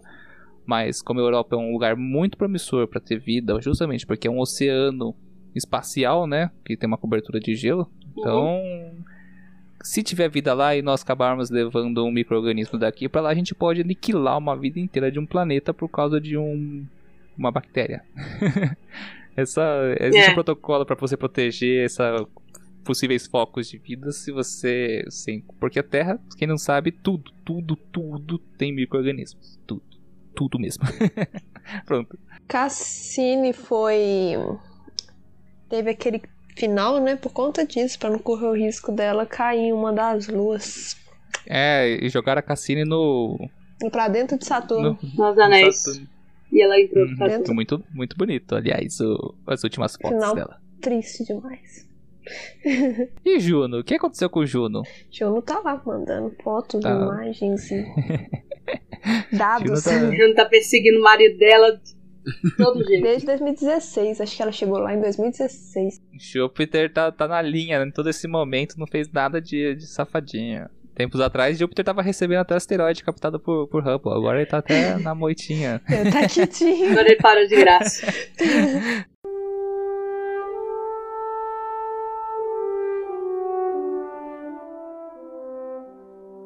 É, uma outra curiosidade é que a Spirit foi o primeiro rover a enviar fotos coloridas do solo de um outro planeta. Porque antes da Spirit e da e da a Spirit da Opportunity teve a, So- teve a Sojourner que chegou lá na em, foi o primeiro rover a ser enviado para Marte, a Sojourner, que ele era um roverzinho bem pequenininho, do tamanho do micro-ondas, que ele foi lançado em 1997, porque foi quando eu nasci, por isso eu sei. E, e daí ele foi enviado lá pra Marte. Foi o primeiro, o primeiro rover que chegou lá em Marte. Só que a câmerazinha dele era preto e branco. Ele mandou algumas imagens. Se não me engano, ele tirou tipo 500 e poucas fotos. Foi tipo, a primeira coisa assim, tipo, muito grande que conseguiram tirar da, da superfície de Marte. Só que a câmera dele era tudo preto e branco. Então não tinha nada colorido. Aí a Spirit foi a primeira a enviar fotos coloridas do terreno marciano. Economizar dados, né? De envio. É, tanto é que muitas vezes, quando eles vão pegar, por exemplo, até mesmo da Curiosity, quando eles vão pegar, ver as fotos que ela tiraram, tipo assim, não são todas as fotos que a Curiosity tira que são baixadas, por exemplo. Porque eles veem meio que por cima um thumbnail de, tipo assim, numa qualidade bem mais baixa, pra eles meio que pré-selecionarem as fotos pra conseguir baixar, porque é tipo uma conexãozinha aí de sei lá, 250k pra enviar as fotos. É igual se tivesse. É, um- é um- uma velocidade de internet aí de 1970, mais ou menos. É complicado você enviar uma foto e eles, eles fazem isso, tá? Eles enviam às vezes fotos panorâmicas em ultra definição. Só Uhum. que o problema pra você fazer isso daí é que se pra você enviar um arquivinho desse, ele não chega inteiro. Ele envia o mesmo arquivo várias vezes e esse arquivo ele é pego em fragmentos e montado, porque ele viaja numa distância, se eu não me engano, de 8 minutos, 8 ou 6 minutos, Marte-Terra, não é? Ou seja, quando você manda uma mensagem pro seu amigo que tá no Japão ou na, sei lá, na Europa, qualquer lugar aqui do, aqui do Brasil, você mandou a mensagem, instantaneamente vai estar lá, mesmo sendo uma distância absurda. Agora imagina ser uma distância tão grande que mesmo viajando na velocidade da luz, a mensagem demora 6 minutos para chegar a 6, 8 minutos aproximadamente. E é isso que acontece. Quantos dados se perdem e por isso que você tem que ter uma alta demanda de, de dados enviados e você vai reconstruindo, sai pegando os tijolinhos e vai montando tudo o que você precisa e muitas vezes ela é colorida artificialmente justamente para economizar dados. Oh, fiquei pensando agora que se eles usarem feixe de laser não é mais fácil? No quê? Na transmissão de dados. Ah, mas se usar o feixe de laser, você tem que estar numa. num alinhamento, né? É É, verdade. você tem que você tem que estar alinhado. Hum, vamos botar um satélite em órbita para apesar que já tem, né? Os dados Tá. passam por um satélite em órbita de Marte, não é? Porque, por exemplo, você consegue usar feixe de laser pra fazer medição da distância da Lua até a Terra. Não, mas para transmissão de dados. Não, então, por exemplo, você poderia. Eu quero dizer assim, você poderia conversar com a Lua, por exemplo, com laser, porque você tem a face da Lua que tá sempre virada pra Terra. Mas, Uhum. tipo, com Marte seria meio complicado. É verdade. A não ser que tenha um satélite que você consiga deixar lá emparelhado numa posição Uma que você rede, consiga. no caso.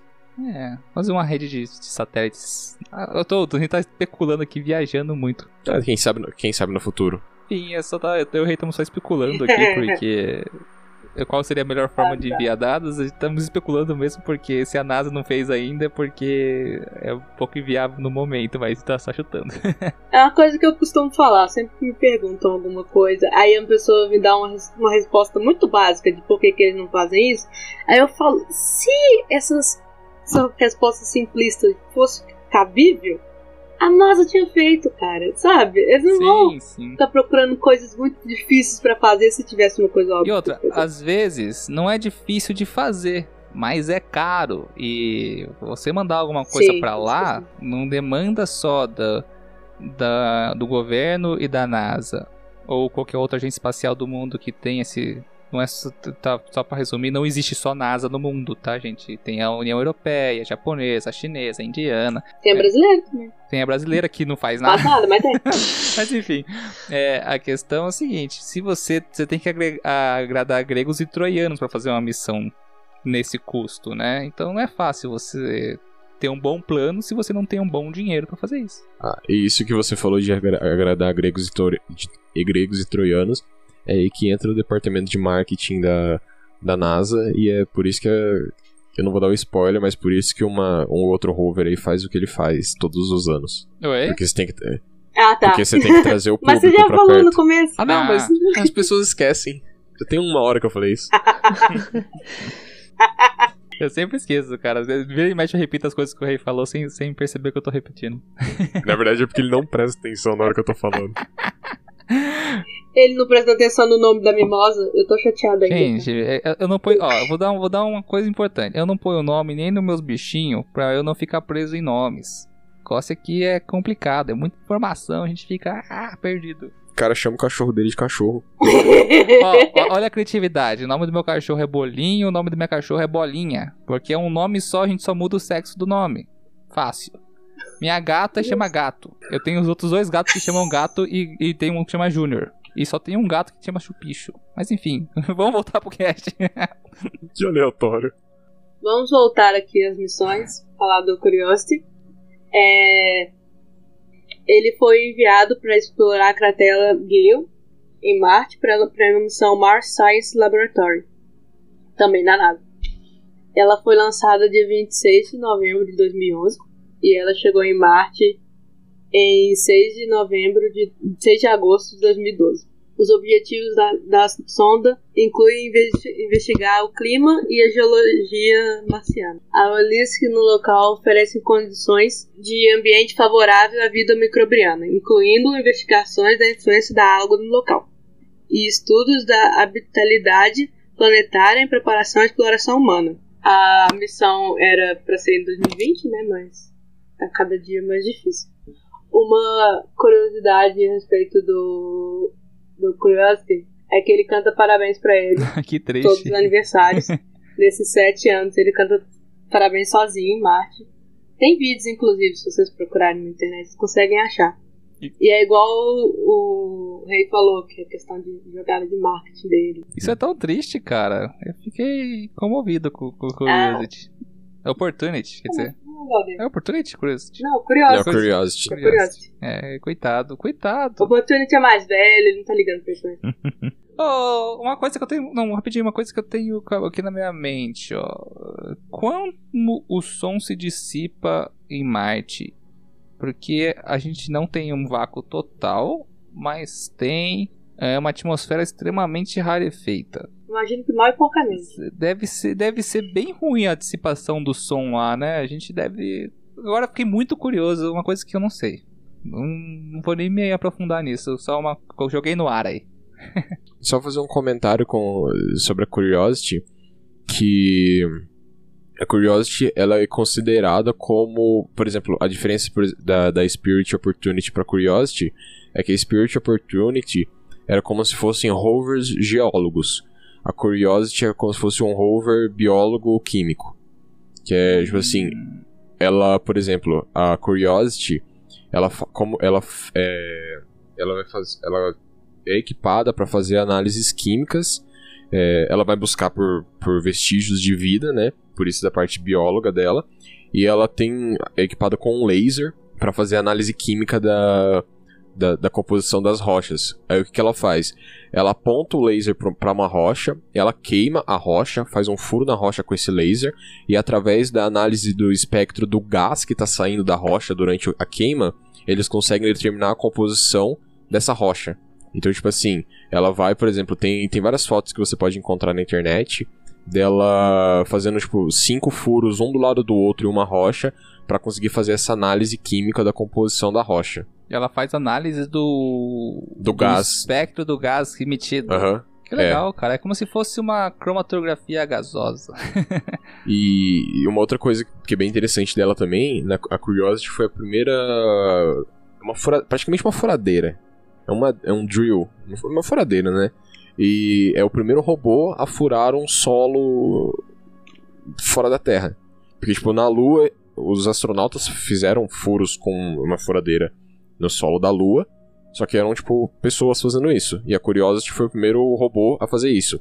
Mas, tipo assim, para você ter uma noção de quão demorado é, é questão de semanas para você conseguir fazer um furo na no, no, solo com, com a Curiosity, porque você tem que tomar todo cuidado, já que se você quebrar essa broca, você não tem como trocar a broca dela.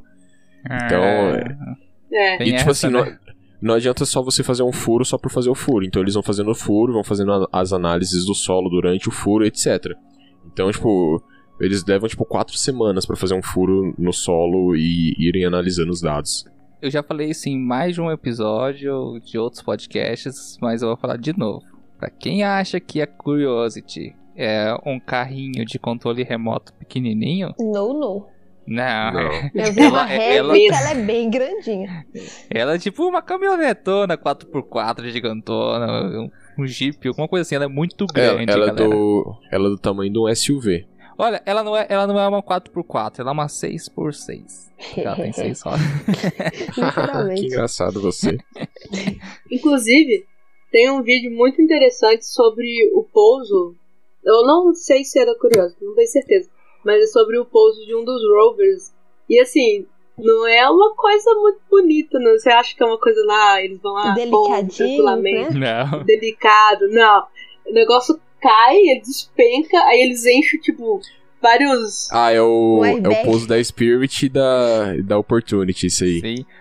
aí que tá o, o, o, problema dos pousos de Marte também tem esse problema. Olha como a atmosfera é um negócio importantíssimo. Além de evaporar água em temperatura ambiente, não dissipação direito, não segurar calor, não segurar nada, por, por causa da falta de atmosfera de Marte, quando alguma coisa entra lá, principalmente uma sonda nossa que está indo para lá, é muito difícil você reduzir a velocidade dela de entrada, porque o atrito dela em relação à atmosfera vai ser muito menor do que uma atmosfera mais densa igual a nossa.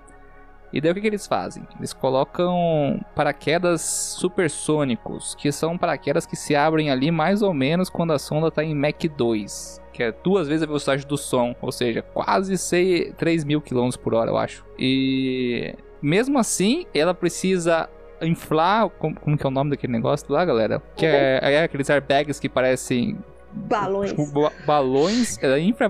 primeiro ela faz um freio de, de jato. Depois ela infla balões e sai quicando por centenas de metros, pulando que nem uma bola do Kiko triangular, não foi quadrado, infelizmente.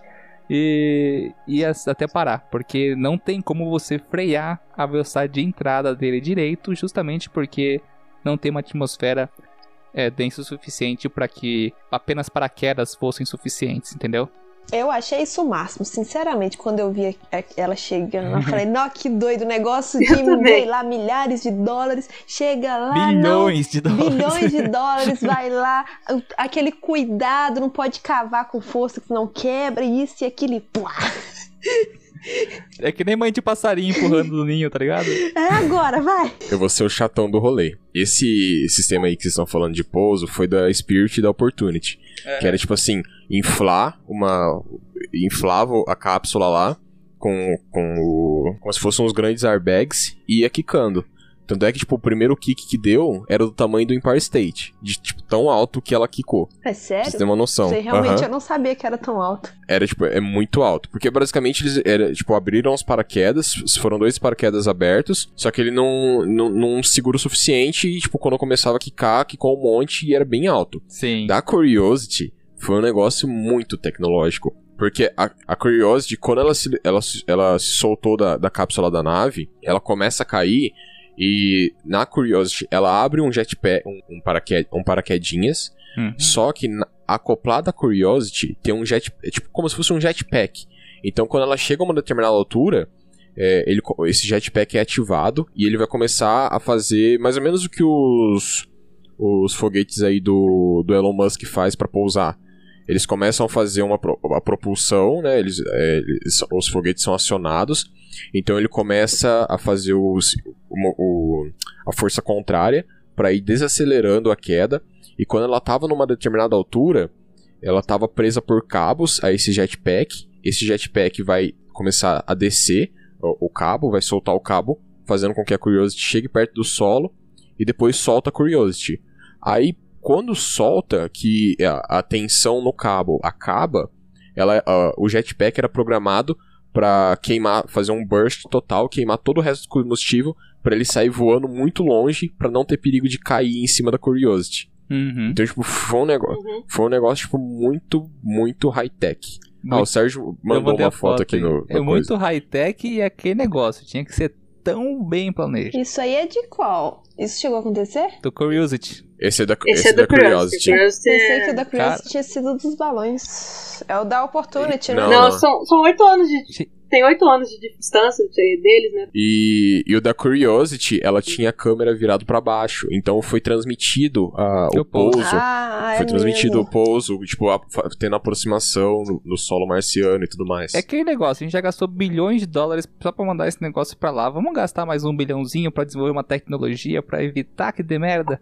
É, e, e basicamente é aquele negócio, eles têm que fazer uma coisa tão, tão perfeita, que funciona com exatidão, uma exatidão tão, tão cirúrgica que só tem uma Eu chance. fico bobo disso ter funcionado assim de cara. Então, só tem uma chance. Se errar, são bilhões de dólares jogados no ralo. Então, é uma coisa então muito tem foda, que cara. acertar. É que eu. Tem um, pra quem quiser dar uma olhada, tem um, um documentário, eu vou ver aqui se eu acho. Achei. É The Curious Life of Mars Rovers, que é da NetGeo. Ele é apresentado por um, pelo engenheiro da NASA, Colby Boykins. Ele era um dos, dos, dos responsáveis. Ele trabalhou em todos os. O, ele trabalhou no, no Spirit, Opportunity e no Curiosity. E ele fala mais ou menos como foram os, as dificuldades do projeto. É um documentário bem rápido, é de menos de meia hora. E ele fala bastante sobre os rovers e como foi todo o sistema para fazer, desde o lançamento até pousar, até os funcionamentos, até as coisas que eles. é, os desafios que eles encontraram. Ele conta até uma parte, é, de- depois que a Curiosity já estava em, em pleno funcionamento, é, o, o tempo que eles demoraram, por exemplo, para. Tipo assim, eles viram um lugar que eles queriam chegar com a Curiosity. Aí, durante o caminho, eles viram que uma parte lá parecia que era um, um, um terreno muito fofo. Aí eles tiveram toda uma discussão pra ver se eles é, passavam por lá ou não, porque vai que eles passam e atolam atola. a, a Curiosity e, É. tipo, se atolar já era, não sei o que. Então eles tinham que def- definir o que que era, o que que eles iam fazer ou não. E, e é bem interessante é, ele falando e, comentando todas as coisas. Ah, uma coisa importante que eu quero, que eu quero acrescentar nisso que você falou, Rei, é que nem você falou assim, por- não vamos passar por ali porque vai que atola e dá um problema. Tá, mas se é um roverzinho, por que não é só voltar ele pra trás e a gente trabalhar em cima? Porque, enfim, não é em tempo real. Nós estamos entre 6 a 17 minutos de Marte de comunicação. Todo movimento que aquele rover faz é certo que tem alguns, algumas configurações já pré- pré-determinadas, mas, por exemplo, ir do ponto A ao ponto B, andar 100 metros para frente, 50 metros para direita. Tudo isso é feito assim: eles enviam um sinal, o comando, vai demorar 8 minutos para chegar, o robô vai obedecer aquele comando, vai mandar o feedback do que aconteceu nesse meio tempo, as imagens tudo mais, ou se ele bateu em alguma rocha, se ele atolou em algum cantinho, vai, vai mandar de volta, então são mais 8 minutos ali, mais ou menos, a 17, dependendo de onde você tá no universo. Os planetas estão distribuídos no sistema, da- no sistema solar, né? E daí, se der merda, você só vai saber depois, e não tem como você parar no meio do caminho, tipo, ah, começou a atolar, vamos parar. Não tem como você parar, porque você tá a 8 minutos de distância pra saber que deu merda, mais 8 pra mandar de volta, entendeu? Então, a comunicação ela é muito difícil, então você tem que ter muita certeza no que você tá fa- mandando o, o, o robô fazer, porque qualquer coisa que você mande ele fazer errado não tem volta. Já foi o sinal. E fora isso, tipo assim, não é tão fácil você simplesmente desviar o caminho. Uhum. Porque uma rota que você queira desviar pode custar meses, se não um ano de, de trabalho. Porque o rover, ó, a velocidade máxima do Curiosity é de 0,09 milhas por hora. Convertido para quilômetros por hora, isso dá 0,144 km por hora. ou 0,04 metros por segundo. Isso parece um valor minimamente considerável, mas você coloca tudo que o Sérgio falou da questão do delay, demora para você conseguir é, tanto enviar quanto re receber as informações. E aí você coloca, você está num terreno totalmente desconhecido, um planeta diferente, você está a muito, muito a uma distância muito, muito grande. E são distâncias, tipo, muito grandes que o, que o rover tem que cobrir pra, tipo, chegar num ponto A ponto B. Não é, tipo, de 100 metros que ele tem que andar, são quilômetros. Sim. Lembrando, como a Lori já comentou lá no começo, a superfície de Marte é do tamanho da área terrestre da Terra. Quase do tamanho. Ou seja, e lá é... Não... Temos terrenos, platôs, né, planos. Lá é tudo gigante... Vamos chamar assim, lá é tudo no gigantismo. Tudo que tem lá acaba sendo um pouco exagerado referente à Terra, assim, tipo campos, desertos, cânions, montanhas, morros, então o terreno não é um lugar fácil de se andar e qualquer lugar que você queira ir ao ponto A ao ponto B são meses daquele robozinho andando em linha reta. Aí, por que eu enviar humanos para Marte? O que o robô faz em meses, o humano faria, sei lá, em poucos dias. E ainda com muito mais perfeição, porque ele saberia o que fazer, caso não desse Bom, certo. Ah, temos aí a próxima missão, né? Que seria Mars a Mars One. One. Hum, tá chegando. 2030. 2030 e poucos. Eu gosto que era pra ser 2022. né? Mars One era pra ser Mas 2022? Era. o come... Não, Mars One era. É, É a 2021, Artemis, né? não era? Não, Só que ela não tinha. Não, Só que ela não tinha esse nome, não. Gente, Artemis que é pra ser em 2024. Não, não era Mars One que tinha o, o começar a mandar as primeiras naves em 2021. É, mas não, pra não Lua, tripuladas. pra Lua, pra Lua, Artemis. Ah, é pra É Lua. o Gateway, eles vão mandar pra Lua em 2024, que eles vão mandar a gente pra Lua. Oh, qual, qual foi aquele. Aquele, aquele, aquele bait do caramba que fizeram que. Ah, é o Elon Musk que falou que ia lançar coisa em 2024, não é? Gente, é humanos pra, pra Lua, é o projeto Artemis, ainda tá de pé. Vai funcionar? Acredito que não em 2024. Não, Mais pra frente. eu espero que não. Eu espero que sim. Enfim. Caramba, me mandem. Se o Elon Musk não for preso agora. O filho dele vai ser imperador de Marte, conforme as palavras dele, tá? Vocês ficam Ai, zoando pra vocês Deus, verem. ele falou- ele- Eu não quero mais. O menino, qual que é o nome do moleque? Sorry. Ah, é Schuster. 14. Ai, Então, o duro é que o governo não, não pode nem falar nada porque o cara é tão rico tão foda que o cara fala, eu faço o que eu quiser, porra. É é basicamente isso daí. O cara é um mag- megalomaníaco. Mas uma coisa que eu acho muito engraçado nessas missões, geralmente eles falam assim: ah, a missão era pra ter durado dois anos, aí durou 30. Aí tem umas missões que eles colocam o negócio no céu e ele para de funcionar imediatamente. O caso do, do Curious foi tipo isso: eles acharam que ia durar dois anos. Aí ano passado eles falaram: bom, já que ele não parou de funcionar, vamos continuar com ele funcionando. Aí ele tá aí. A trabalhando também ainda. foi assim, durou 20 anos. Hum. Cassini, eles acharam que ela ia parar, sei lá, uns 5 e ela E ela não a vida. Eles parou, falaram: tá bom. que pararam ela. Ó, vamos aposentar ela aqui, coitada. Tadinha. É que com a reforma da Previdência tem que trabalhar até mais tarde. Ai, cara, que merda. A gente só lembra, só vai ficando mais depressiva com essas coisas. Não, mas é, é assim, essa questão, por exemplo, eles têm a missão inicial, é o que eles chamam de missão inicial, se eu não me engano. Missão primária, alguma coisa assim, né? Que tipo assim, ah, eles definem que é o, o, o que eles o, o principal é o que você precisa fazer durante aquele um ou dois anos tipo de missão, que é a missão principal dela. O que durar Sim. além daquilo lá é é tipo, entre aspas, É lucro. lucro. Só que assim, imagina, é muito mais fácil eles falarem que ah, a missão principal tem que durar só um ano e, tipo, mas já sabendo que o robô pode durar, tipo, 10, 20 anos, do que eles falarem que ah, é uma missão de 10 anos e o robô durar só um ano. É, eles jogam bem pra cima pra se der no pior dos mundos, nós não erramos. Exato, é, tipo, entra naquela questãozinha do marketing deles, sabe? Tipo assim, eles não podem se queimar. Ao contrário do celular que a gente tem hoje, que eles são feitos de fábrica pra durar um ano, depois começar a se estragar, lá é o contrário. Eles mandam, eles fazem um negócio que deve, que é pra durar uns 5 anos, mas eles fazem pra durar uns 15 ali pra garantir que não vai dar ruim. Exatamente. É, A NASA devia fazer celular. o celular é uma sacanagem. Tudo, em falar em verdade, tem, tem prazo de validade do dia, né? Não, ninguém mais tem aquela geladeira de vó que dura 50 anos. e, e É. destrói a camada de ozônio, mas tudo bem. Pode- vamos voltar, vamos- fala do One agora, puxa aí. Vamos, vamos a Mars One, a edição mais esperada de todas. Bom, o objetivo dela é fazer um assentamento permanente de pessoas. Então, o que, que ia acontecer? A, a priori, a ideia era eles que fazerem uma base na Lua, aí eles, dessa base na Lua eles vão pra Marte. Porque, né, não dá pra fazer essa viagem de sete meses toda de uma vez. Questão de combustível, etc, vai pesos. E a, a ideia é fazer o quê? Colocarem os, os lugares para as pessoas morarem nesses lugares. Aí vai criar, vai montando, tipo um legozinho mesmo. Igual eles fizeram a, a ISS. Uhum.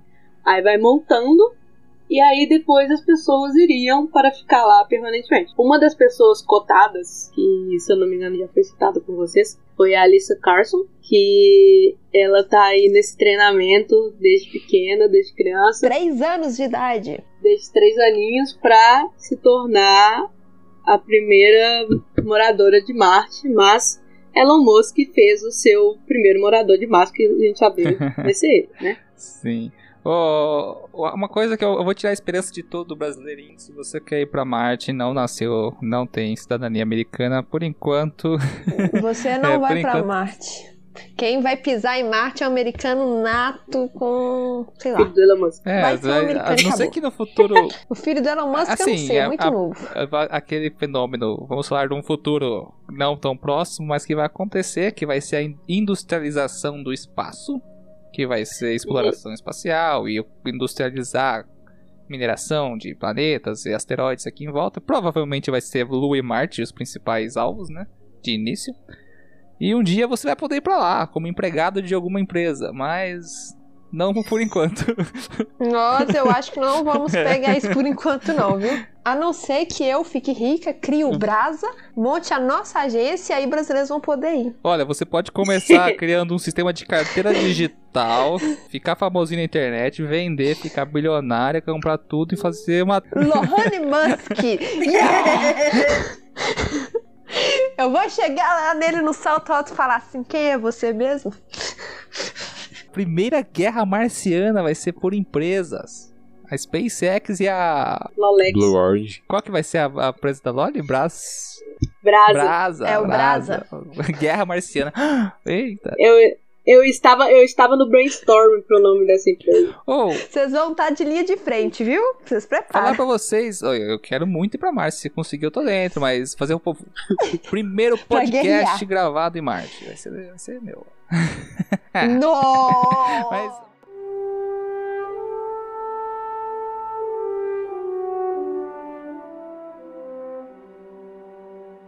Tudo aqui são flores, lindíssimo e tal. Mas tem algumas dificuldades. Além dessa dificuldade que o, o Sérgio comentou, da, que, do delay de 8, minutos para as coisas irem, voltarem. Tem a questão das órbitas, né? Porque está tudo girando.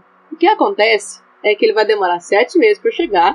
Só que entre essa órbita de 7 meses que ele vai demorar para ele chegar, da Terra para o mar, tem uma, um- a questão do período que ela vai girar de novo e chegar no momento que é propício dele chegar o mais próximo e a viagem ser mais rápida. Dois anos quase. É uma janela a cada dois anos, é isso mesmo. O que não sabemos é como que esse pessoal que vai estar em Marte vai sobreviver no planeta dois anos sem suprimento, sem nada. Eles vão ter que se virar Eles por lá. lá. Essa é a parte mais difícil Eles, dessa, eles devem dessa levar até o dobro, tipo, seguindo lá o. É, A parte mais complexa é essa parte. Esse quesito, assim, essa parte humana. então, vamos.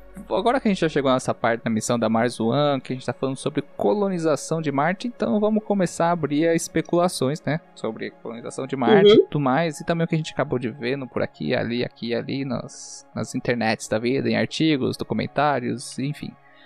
Uma coisa importante que, que nem você comentou, é é uma viagem no- na sua janela mais próxima é de 7 meses e para você ter essa janela de proximidade, ela acontece uma vez a cada dois anos aproximadamente, para que você esteja no ponto mais próximo de Terra e Marte. Então não tem como você ficar mandando coisa toda hora pra galera. E eu tava vendo que o de início eles não querem mandar é, suprimentos de construção. Eles querem mandar tipo o básico, impressoras 3D gigantes, essas coisas para montar isso. E existe um concurso, ah, não sei se é um concurso feito pela NASA ou pela SpaceX, mas existe um concurso que, se eu não me engano, foi o indiano que ganhou de impressoras 3D de casas com solo marciano. Eles usariam o próprio solo marciano misturado com é, com, próprio, com água coletada de lá, não sei mais o que, com que eles fariam com que uma impressora 3D construir, eh, fizesse as construções de moradia, de alojamento, de tudo mais, assim liberando espaço para você levar suprimentos a mais, que vai ser esse espaço de hum. tempo que o pessoal vai ter que ficar sem receber nada, né? Não sabia dessa. É bem legal. Quem tiver curiosidade aí, dá uma pesquisadinha na. Eu vou. Vamos conversando aí que eu vou achar o nome do concurso. Inclusive, Marte já é um planeta habitado, né? Mas puramente por robôs, todos humanos, mas. Então são os habitantes de Marte por enquanto. Quer dizer, tem gente que acha que tem outras coisas por lá. Mas o que a gente acha que é unicamente os robôs enviados das, da NASA. Ah, então a gente pode chamar que Marte é uma nação. Olha, a Skynet, é, é, Marci, marcianos são robôs. A gente vai ser a primeira guerra da humanidade. Vai, ó, que nem uma, o ser humano é foda. A gente vai para Marte agora e vai tomar Marte dos cidadãos originais. Dos robôzinhos. Vamos escravizá-los, aliás. É isso que a gente vai fazer. Ai, meu Deus, o ser humano não dá certo. Ó, só uma, só uma coisa aqui, ó. O Mars One é Bas Lansdorp, que é o cara que criou o projeto, que é um holandês. E o plano da, da Mars One é para 2025. O, o maluco Musk, ele quer mandar foguetes para Marte em 2022 com cargas, só com cargas, sem tripulantes. E em 2024 ele queria enviar tanto carga quanto tripulante daí. Oh, só para voltar um pouquinho no que eu estava falando lá, para vocês verem como essa ideia, esse conceito não é tão novo. É, o concurso, já, isso já é discutido há muito tempo atrás, tá, galera? Desde os anos 2000.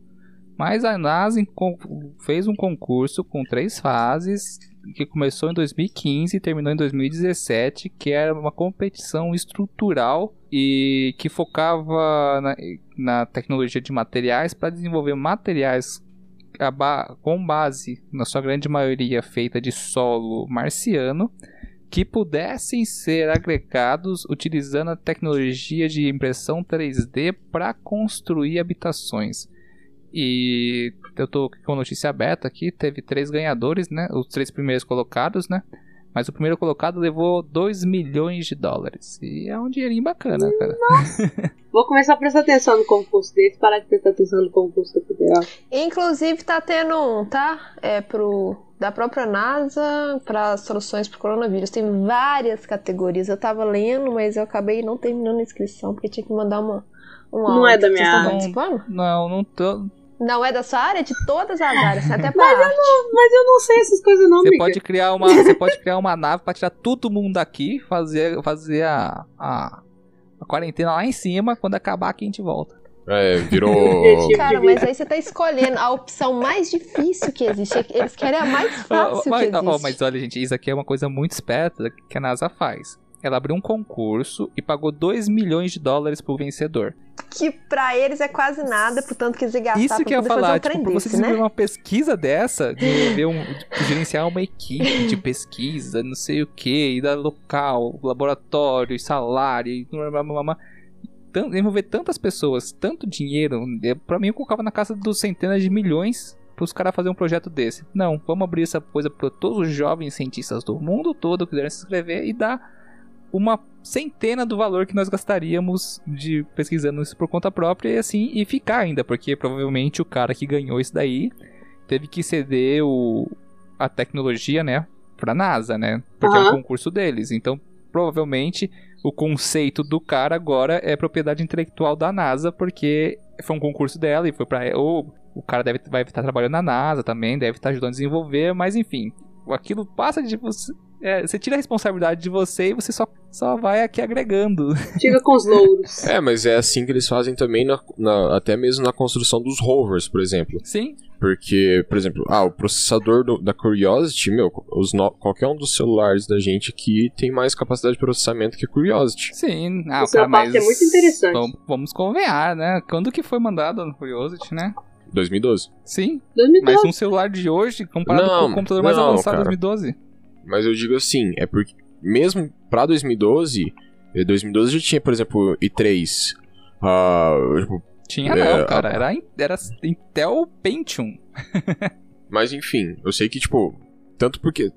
Tanto por questão energética, porque não adianta você ter um processador super rápido que vai consumir muita energia É, pra fazer uma coisa que você não precisa. Tanto é que, se eu não me engano, a memória dela é, tipo, cerca de 3, 2 GB, alguma coisa assim. É pouca também, porque não tem por que você guardar, guardar tanta coisa, porque você não vai estar mexendo com tanta coisa é que nem assim. você falou pra mim esses dias. Não adianta nada você ir com uma Ferrari na padaria da esquina. É, isso aí. Não adianta você pegar sua Ferrari pra ir na padaria na esquina, sendo que você pode ir a pé e é mais prático. E só que assim, eles muitas vezes fazem parceria com empresas, as empresas já vão desenvolver alguns projetos de pesquisa e eles simplesmente vão utilizar isso, tipo, porque senão é, é muita grana que eles têm que gastar com pesquisa. Lembrando que a NASA já tem um orçamento bem reduzido, é, tipo, bem apertando os cintos que o piloto, o, o piloto sumiu. É isso não? É. É. Uhum. E, então, tipo assim, é, eles têm que fazer de tudo que eles podem, usar muita política, usar muito de todo jeito que eles conseguem para reduzir ao máximo todos os custos de operação deles. Então, tipo, eles fazem parceria com, os- com as empresas para as empresas fazerem as pesquisas. A- as empresas vão lucrar com isso, porque elas vão estar pesquisando as coisas que elas vão incorporar no mercado e eles vão estar é, utilizando o- os produtos né, dessas pesquisas para incorporar nos projetos deles. Uhum. É, cara, a NASA, a NASA de hoje não chega nem perto do, vamos falar assim, da verba que ela tinha com a NASA da corrida espacial, né? É. Pois é. É, se um dia a- se um dia a Brasa aí tiver no auge, vai ter um concorrente aí pra NASA e eles vão ter dinheiro pra investir de novo. Quem que vai ser meu concorrente? A Brasa? A Brasa é o auge lá. Ela não tem concorrente, ela tá no auge. Quem é Elon Musk? Ela vai dominar o mundo. Uma coisa, uma coisa que eu fico triste é que a gente. É, é aquele panorama, né? O Brasil, nós sempre. E a NASA, principalmente porque é a maior agência espacial do mundo, mas a gente. Pelo menos não tão cedo, nós não vamos falar sobre exploração espacial citando empresas brasileiras ou tecnologias brasileiras. A gente não vai conseguir falar disso Ainda mais no nosso atual cenário, Sim, né? onde a gente entrega a nossa base de lançamento para americano fazer o que bem quiser, sem co- com limitação intelectual. A gente não pode nem fazer palpitar nem trabalhar junto. Tipo, toma e faz o que você quiser. Tá bom, obrigado. É isso que acontece. Ah, é, é, tô triste. De novo. Nem fala que meu coração dói. Quando começar a aparecer umas empresas boas aí, o Elon Musk derruba uns, uns Starlink numas capital aí e para, acaba a corrida. Olha, velho, a Starlink, a Starlink, se cada Starlink tiver uma pequena ogiva nuclear pra você fazer atentado no mundo todo, conspiração. Nem precisa, cara. É aquela bomba de. é, lembra que, do projeto de bomba de inércia? Ah, sim, é só botar uma massa. Mas, cara, muito pesado você ficar mandando. Não mas se você joga. Mas, tipo assim, opa, temos uns 420 Starlink no céu. Se a gente jogar uns 50 aqui. É, De uma uma cagada. vez? Hum, A gente tá especulando. Ó, A sede, aqui ó, acabei de ter uma ideia. A sede da Brasa vai ser do lado da SpaceX pra não correr o risco. ah, olha, a ideia, a ideia é boa, a ideia é boa. Só que você vai ter que abrir Porque nos se Estados ele Unidos. derrubar, cai no dele. mas olha só, Elon Musk, eu não concordo com você. Mas se alguma das suas empresas quiser patrocinar a gente, Elon Musk, eu Não. concordo com você, Elon Musk. Se Tamo quiser junto. me contratar, Eu acho o nome do seu filho sensacional. Vamos lá, vamos lá. É, mas vamos focar o, o, o episódio, já tá ficando um pouquinho grande. Eu queria puxar o último ponto, e aqui a gente comentou no começo, mas é, a gente tem uma cortadinha, mas sobre terraformação de Marte, eu queria só saber a opinião de vocês sobre o seguinte. Vai acontecer? Quando pode acontecer? E se vocês iriam morar pra lá? Eu iria ontem. Digo, digo, se com... Se você quiser, você vai na carga pra testar o foguete. É hoje. É, mas sabe que uma viagem só de volta por enquanto. mas tem, ah, tem 5 quilos. Não vai gastar muito, mano. Você tem 5 Não, quilos. não tem nem gasto, cara. Não tem nem gasto. Eu nem tenho peso direito. Eu aprendo a plantar as batatas, adoro batata. Ah, eu, eu, eu tava com uma discussão com meus amigos esses dias e eles falaram assim. Eu, tava, eu perguntei pra eles, cara, é o seguinte: vai ter a missão pra Marte futuramente, próxima, assim. Se vocês tivessem a oportunidade de ir para Marte, mas a gente sabe que nesse momento vai ser uma viagem só de ida e muito provavelmente os primeiros colonos não viverão o suficiente para voltar para a Terra. É, para que a tecnologia e tudo voz vão ficar lá, tipo, os últimos 20 anos, 30 anos da vida dele, até. A não ser que a tecnologia ande a passos mais largos nos próximos anos, provavelmente os primeiros colonos vão ser cidadãos permanentes de lá. Então eu comentei com eles o seguinte: cara, vocês iriam para Marte, seus primeiros colonos, mas sabendo que vocês nunca mais poderiam voltar para Terra? A resposta é sim. Exatamente. Eu, eu, eu, eu fiquei pensando, eu perguntei isso, claro que não, tá louco, Marte não tem nada, vou fazer o que lá, blá, blá. E daí entra aquele parâmetro de que é, como se tornar imortal. Eu sempre falei isso. Não adianta nada. A única forma de você ser imortal hoje é você entrando pra história, fazendo alguma coisa. Imagina você daqui mil anos estudando. A gente, vai, a gente estuda quem foi o primeiro cara que pisou na Lua. A gente estuda quem foi o primeiro cara que pisou no, na América.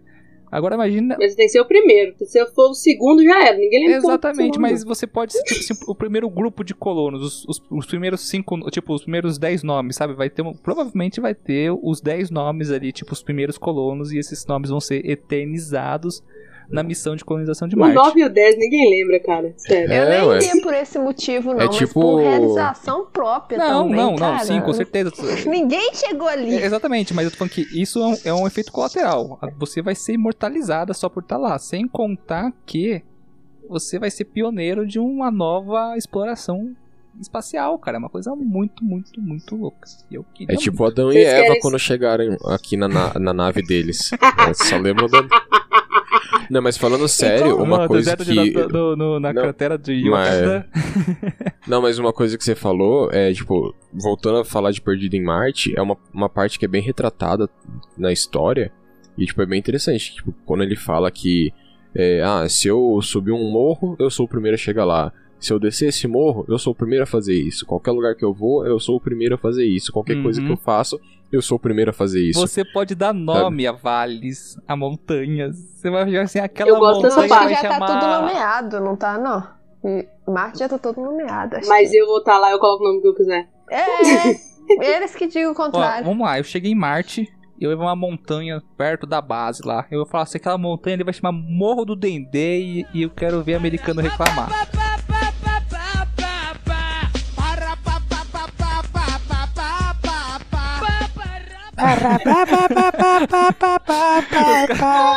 Eu ia colocar tudo com o meu nome. Morro Lohane primeiro. Ia ficar pra sempre. Morro Lohane segundo.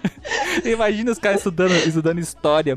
Os primeiros colonos de Marte. Aqui vemos o a nossa montanha onde fundamentamos a primeira colônia, o Morro do Tendê. Inclusive, teve uma, um asteroide, eu nunca consigo lembrar o nome, mas é porque um cientista viu e ele quis colocar o um nome muito, sabe, muito viajado. Aí os caras falaram: não, eu sei que foi você que descobriu, mas não vai rolar. Escolhe outro nome que a gente coloca. É igual Urano, aí que eles queriam colocar o nome do Jorge lá. Jorginho. É, é, o seguinte, tem um cara, teve um cara que, que, que descobriu uma, uma lula do do oceano profundo, né? Onde é tudo escuro. E essa lula tem o curioso nome de Lula demoníaca do inferno. E ele quis pôr esse nome nela. É o nome dela e ponto final. E o nome dela científico é mais sinistro ainda. Não lembro o nome certo, mas quem quiser procurar ela, procura Lula demoníaca do inferno. É um negócio. Tem um povo. É povo, é povo demoníaco aqui, do inferno. Teve então, um, tem um povo que colocaram o nome dele de Cute. Que eles acharam ele fofo. É, é aquele da orelhinha, né? É. Ele é fofinho mesmo. Ele, ele parece o do, do, do Procurando É, a Lula Vampiro do Inferno? Vampa, Lula Vampiro do Inferno, é essa É, daí. ó, vam, vam, Sério? Vampi, Vampiroteutes Infernalis. Então, galera, é o seguinte, se você descobriu, você põe o nome que você quiser, parça. É, é, se alguém vir falar, ai, mas não pode, é uma... Cara, se, se eu descobrisse uma espécie de formiga, uma espécie de árvore, eu dar uns nomes mais malucos que possível, porque... pra ficar engraçado, porque eu posso. Tipo, ah, pau Brasil. Quem mas... chega... Escuta, quem chega primeiro no lugar não é o colonizador, o dono dele? Oi? Marte... Quem chega em primeiro lugar não é o colonizador dele? Aham. Se eu chegasse lá primeiro, Marte não ia chamar Marte. Você. Olha, eu, eu, eu seria o. Lohane de novo? Marte é. Não pode tudo chamar Lohane, cara. Ia ser Roberto o nome de Marte. Clednilson. Esse aqui é o Vale do Cleitinho. República Federativa do Brasil 2. Nossa, que triste. Nossa, vai ser um caos. Imperialista, né? Mas. Mas eu posso contrariar vocês. Depende. Eu não iria pra Marte. Por quê? Cara, sabe, eu gosto de respirar praia. Tipo, eu chegar, às vezes, eu, às vezes eu fico com o nariz entupido e é horrível. Imagina eu ter que usar um capacete pro resto da minha vida. Não, eu gosto de chegar aqui, ó, ficar suavão, tá? Eu não, não, não iria. Acontece muitos problemas. Eu tenho uma matéria, que é a introdução à, à aeroespacial, que eles têm uma matéria só sobre vida fora do planeta. Muito interessante, inclusive. Aí, a professora citou, eu acho que umas 40 doenças em 10 minutos. Eu falei, não, É, é, os primeiros Sabe? cidadãos Não. de Marte, eu saí muito é, cagado. o maior problema que pode acontecer nos cidadãos de Marte, as primeiras pessoas, é o descuido com a pressão, que muitas vezes as pessoas acabam não percebendo, e a. Como que é? Hipo... Só vou lembrar o nome aqui. Hipoxia, quando você. Não é hipoxia. Enfim, eu não sei. Lembra que eu falei sobre a pressão que faz o sangue ferver, faz a água ferver? Se tiver qualquer variação de pressão que caia muito lá e a pessoa nem for um curto período, se parte do, da água do corpo dela ferver, essa vai- pessoa vai, pode entrar em óbito muito rápido, cara. Porque vai formar bolhas de ar no sangue. Pra que, que eu vou pra lá? Não veio por quê pra lá. Tem, tem um filme que não é bem o objetivo, mas eles falam, eles pensam desse lado, chamam O Espaço Entre Nós, do menino que nasceu em Marte e vem pra Terra. Filme fofinho, chatinho, né? Eu sempre falo que vou ver esse filme, mas eu nunca vi. É, mas ele tem uma, um, um pensamento assim, interessante. E se a pessoa nascesse lá e viesse pra cá, e aí? É, É isso que eles tentam refletir no filme, embora o, o centro não seja isso. Olha, agora vamos viajar, vamos viajar mais um pouquinho. Fundamos uma, uma- uma base em Marte, terraformamos ela mais ou menos assim, a população cresceu, chegamos aos primeiros milhões de habitantes em Marte, temos uma sociedade bem determinada. Marte quer se emancipar da Terra. Como que a gente faz? Vai fazer uma, vai ter uma guerra Terra-Marte? Marte vai ser das empresas ou vai existir uma política em Marte? Quem vai mandar naquela apagada? Bom, tem uma questão de, de ética espacial, né? Que o espaço não pode ser de nenhum pa- país, então eu acho que eles iriam. Eles iriam de uma certa forma Ser um próprio país, ele virar o próprio país, entendeu? uma nação. A não ser que tenha. Não teria mais de uma colônia lá, né? Então seria todo mundo junto. Sim. Mas. Então seria seu próprio país. Inclusive, tem um- uma galera que tá tentando fazer um país. Asgardia, né? numa... Exatamente. Eu sigo eles, cara. Eu co- comecei, comecei achando que era um negócio de boa. Eu vi que o cara, o negócio tá levando a sério. Eu tô ficando preocupado. Eu tô achando que aquilo ali é meio bait, bait pros caras pros cara vender caneca e camiseta, mano. Logo, logo o cara vai sumir com o dinheiro disso aí, viu? Não sei o que, que eles estão arrumando, não. Mas como é que é, o nome do trem? Asgard. O cara quer criar uma nação, uma nação é, fora da Terra. Ele quer. Já tem, já tem logo, já tem, já tem como é que é? bandeira, hino, tem a porra toda. né? É, Asgard. exato. Nossa, é bonita a bandeira deles. Eu mudaria pra Asgard. Linda! Eu votei, menino. É, bonito. Quem vai ser o Solar. imperador de Eu Asgard? Tem o o presidente do bagulho. fundador é o Igor Asherbale. Véi, tem Mas, até ó, vídeo, o que, que é isso? Ó, Tem uma consi- galera que paga, eu não pago não. Tem, tem aquele- aquele rolê. Atualmente é, água, é considerado como águas internacionais. É. Ah, Mas um crime no espaço é um crime sem gravidade? não. Não. Você viu o primeiro crime espacial, gente? A moça que hackeou a, conta do, do namorado. Não, da ex dela. É. Maravilhosa. Mas o. tem uma coisa. Eu esqueci. Ah, Estados Unidos lançou a Space Force. E não é a série do Steve Carroll. O que, que é Space Force? É, é, uma, é um desmembramento da Força Aérea é, US Ah, da NASA. United States Space Force. Não, é um desmembramento militarizado Sim, da Força Aérea. Não é a NASA. é uma agência espacial militar. Tipo isso. É uma força, uma força espacial dos Estados Unidos. Tanto é que, calma, o que a gente, o que a gente comentou no, no news passado do X-37B lá, é a prim, é uma, se não me engano, vai ser a primeira missão sob a tutela da Space Force. Hum, os Estados Unidos, os Estados Unidos militarizando tudo, inclusive o espaço. Logo, logo. Isso vai dar uma merda nisso. É porque é aquilo que a gente conversou. É o que, o que eles falam sobre a desmilitarização no espaço é tipo um acordo de cavalheiro. Não tem uma lei ou um tratado. Assim como aconteceu com armas nucleares, ah, eu, se você pode ter a minha, a sua, eu quero ter a minha, e assim todos, quase todos os países do mundo, boa parte deles tem algum tipo de, de enriquecimento de urânio ou comprou armamento nuclear, tem armazenado em algum canto aí. Enfim, a partir do momento ah, eu que tenho alguém na minha botar, geladeira ali. alguém- a é, a partir do momento que alguém botar alguma coisa militar no espaço, o que, que os outros países vão falar? Ah, se ele pode, eu também posso. Daí vai lá e coloca um míssilzinho, uma câmera espiã, não sei o que, vamos jogar. E se o primeiro der se alguém der o primeiro passo, galera, vai virar uma anarquia militar essa bodega. Vai. Tá vendo que a gente tem que ir pra Marte? Aqui já não vai dar certo. Eu quero Ah, não, não. Ó, ó, galera, uma coisa que eu queria Vambora. falar e eu esqueci. Vocês falaram de Marte formar Marte. Enfim. E se daqui uns daqui um tempo a gente descobre vida em Marte? O quão ético, então, o quão ético seria você fazer uma terraformação lá naquele planeta? Eu acho que o ser humano não vai pensar nisso quando ele chegar em Marte e ver que tá dando certo. Olha, é, é, é egoísmo, mas é aquele negócio.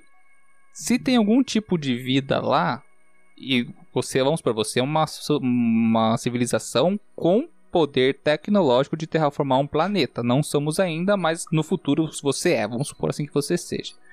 Porque a- encontra- a, ideia atual de terraformar lá é jogar bomba nuclear. Tipo, é real. cara, Essa não é é a só ideia. isso. Você vai, vai incluir um imã gigantesco no espaço para simular um, um, um campo eletromagnético para evitar que a atmosfera que você cria lá seja é, jogada, seja mandada embora. Vai, vai incluir também espelhos gigantescos no espaço, jogando mais sol em Marte para aumentar o calor. Não é só você explodir bomba lá, tem um monte de coisas que. A, a ideia, a ideia rústica agora é só explodir bomba. Mas o que, que Isso adianta que é você, loucura. você faz... Essa que é a loucura. Não, então, Você mas- tá entendendo? O que, que adianta você fazer o mínimo de atmosfera lá que qualquer ventinho solar que fazer vai varrer, entendeu? Você tem que primeiro fazer um escudo. E por isso que a gente não vai gente. fazer isso do escudo. A ideia é, através dessas explosões, você reativar, você fazer renascer Meu o planeta. querido, não tem bomba, não tem, não tem material nuclear pra você fazer isso. Você tá Onde você entendendo? tirou essa da Você tá bomba? entendendo? Esse é Eu o tô plano do, do- do né? Elon Musk. O Elon Musk bomba no- defende o tempo todo explodir bomba em Marte. É porque eu parei de seguir ele, eu percebi que ele é completamente Ele é lunático. babaca, ele só. é- é- Mas enfim, não, se você quiser patrocinar, você não é Elo, Elãozinho. Mas enfim. Ahn, ah, me perdi, perdi minha linha de raciocínio. Ah, da vida, da vida. Se você é um, pa- um- uma, uma civilização planeta. que pode terraformar um planeta, e se encontrar uma vida naquele planeta microbiana que seja, você terraformaria ou não? O mais óbvio que aconteceria seria você preservar aquela vida de alguma forma e terraformar o planeta, Pois é. porque se ela tá lá, ela tá milhões de anos perpetuada nessa única forma, não vai a lugar nenhum. Então você pode estudá-la, contendo ela em um sistema fechado e depois fazer o que você bem quiser. Pois é. É. Mas, gente, mas o objetivo é realmente ficar em Marte e o resto. E Titã, Encelados Eu e acho, por aí eu vai. acho que é começar por aí, sabe? Começar pelo que tá mais próximo. Tá ali atrás, vamos lá. Então, pra que terraplanar Marte, gente? Mas o negócio é o seguinte, a gente tá- já tá chutando Marte, mas antes de Marte acontecer de fato, a gente vai ter que colonizar a Lua, né? Nem a Lua direito. A Lua é um ponto importante para extração de compostos para combustível como hidrogênio. Se você e se em vez de você é, trazer toneladas de combustível a mais da Terra para o espaço para você poder viajar para Marte, é muito mais fácil você só botar o que você precisa de material no foguete, colocar combustível suficiente só para jogar essa nave para o espaço, daqui da Terra caiu, cair em órbita, da órbita você ter alguma fonte de combustível mais interessante possível, hidrogênio, que pode ser extraído com isótopos de hidrogênio, como de deutério da, da Lua, que tem bastante, segundo estudos. E daí, com isso, você faz combustível suficiente para mandar sua nave para onde você quiser. Mas antes de a gente se resolver explorar o cosmos inteiro, não tem o que fazer se a gente não fincar a bandeirinha de vez na Lua. É, vamos ver se a Artemis vai funcionar, né? Já tá bem próximo. Próximo até demais. Olha, eu, eu falo pra minha mãe, já falei com os amigos meus, eu não vou morrer na Terra, bicho. Nem que eu tenha que pagar pra, pra, pra, pra sair é, do planeta, mas eu vou morrer no espaço. Cara, você não viu o negócio que eu postei do cara que mandou um bichinho de pelúcia pro espaço no balão? Ah, eu vi. Boa uhum. sorte. Boa sorte. Eu acho sim, eu acho sim. Mas o balão estoura. Se o ser humano, o ser humano já destruiu tanto nosso planeta, sabe? Pra quê ir em outros lugares e estragar os outros lugares? Porque não vai ser as pessoas pobres que não tem nem dinheiro para conseguir estragar alguma coisa aqui que vai. São pessoas que têm dinheiro que já estragou aqui, que vai estragar outro lugar, entendeu? Mas eu vou falar, eu vou falar para você, Ana, que pelo menos no começo e por um bom período, quem vai fazer essas missões e quem vai para fora vai ter que ter um comportamento de minimalismo completo de reciclagem extrema para poder garantir seus recursos, sim, sim. sem contar que só vai mão de obra especializada, ou seja, pessoas sim. com é, estudo superior. Não, não vai assim a grande massa que a massa Mas é pré-requisito. É. Mas vai, é mas vai o. Vai, vai, o, vai o Bezos, Frago. O Bezos tem. É. Vai, o cara vai. trilionário. O cara tem, Ele a galera vai. tem dinheiro, a galera vai. Certo? Você sabe que é assim. A, a Amazon vai entregar até em Marte. Olha que beleza. O cara é trilionário. Ele vai. só, só, por quê? Porque ninguém é trilionário. Só por isso que eu vou. O cara que ele, ele, pode comprar um continente. Ele, ele, pode, ele pode comprar Marte. Ah, literalmente. Você falou uma coisa, eu ia falar alguma coisa. Ah, talvez. É, o porquê de ir para outros planetas e estragar outros planetas. Talvez esse seja o propósito da raça humana. Estragar as coisas. Gente, é o tamanho do universo, tem muita coisa pra gente destruir. Gente, é. a Loli, a Loli é bem otimista, né? Vamos destruir toda essa. Vamos chutar o pau da barraca, mas enfim. É, gente, a gente já está com. Não sei como vai estar o produto final desse cast aqui, mas estamos ultrapassando duas horas de gravação de podcast. Então, eu queria deixar aberto para vocês agora considerações finais. Eu vou começar qual a ordem de chamada. Vamos começar pela Loli. Loli, faça seu jabazinho, faça suas considerações finais sobre Marte e dê um recadinho pra galera aí. Bom, Marte é um dos meus planetas favoritos e eu não acredito muito bem nesse negócio de terraformar Marte, pelo menos não num tempo hábil de nós ainda vamos estar vivos, mas eu acredito fielmente que lá pelos 2030, 2040, nós vamos, não sei se chegar vivos, né, até Marte, mas vai acontecer algo assim. E nós estamos fazendo um podcast já falando disso, olha para vocês verem que interessante. Em breve esse tema vai estar no auge. E nosso material vai ser um dos primeiros, né? Digamos assim. Sim, o material do nosso podcast aqui, essa série de astronomia, estamos fazendo parceria com a InSpace, que é o projeto de divulgação científica que a Lori fundou. E teremos mais episódios, obviamente, porque é uma série. Então vamos falar do sistema solar inteiro. Sim, conheçam o Space no Instagram. Eu tô começando a montar as coisas. Já era para ter ocorrido várias palestras, mas por causa dessa, desse isolamento, né, não teve jeito, foi tudo cancelado. Mas chama Space Underline Group no Instagram. Acompanhe lá que eu vou postar tudo lá assim começar a ter algum materialzinho. Esse vai ser o primeiro, esse podcast. Eu vou manter tudo lá como arquivo do grupo. Então, aguardem aí que futuramente, a hora que a poeira baixar essa, no mundo que a gente tá vivendo agora, a situação complicada com a pandemia, vai ter muito material disponível futuramente. Então aguardem. E agora passando a bola para a Ana. Ana, considerações finais e deixa um recadinho pra galera. Bom, obrigado a todo mundo que escutou. Obrigado à Subciência que nos convidou a participar. É...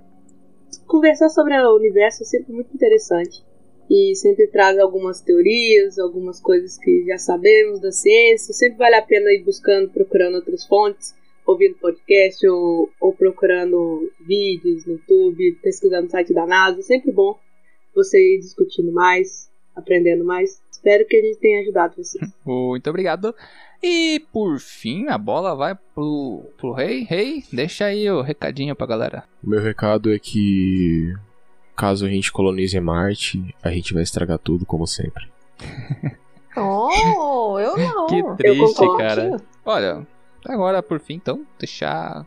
Agradecer. Calma aí. E agora com o Sérgio, qual a sua Ai. consideração final, Sérgio? Ai, que bonitinho. Beleza, vamos lá. Primeiramente, agradecer aí a Loli e a Ana do Space por esse episódio que ficou muito bacana, galera. Vamos ter mais episódios. Espero fazer uma série bem completinha sobre o sistema solar inteiro, com todos os planetas, luas e tudo que tiver direito. Vamos falar de tudo. E também eu quero lembrar vocês que aproveitar que a gente tá nesse climão de quarentena e escute todos os outros episódios do Sapcast. Temos episódios que a Lori Menos o episódio participa 2. também. Não houve o episódio 2. Não, Não, escutem, o episódio 2 tá uma bosta. Dando play no episódio 2 em 2. Falei pro rei. Do que que ele é? Falei Eu coloquei, um, eu coloquei um disclaimer na- no começo dos episódios iniciais, do 1 até o 5. Eu coloquei um disclaimer falando, galera, não ouve esse episódio. E eu coloquei, não ouçam o episódio 2, por favor. Enfim, vamos lá, galera. Eu queria agradecer muito a todos e encerrar esse episódio por aqui. Então, muito obrigado e tchau, tchau. Tchau, tchau. Tchau, galera. Tchau. Até mais. Um salve de Marte.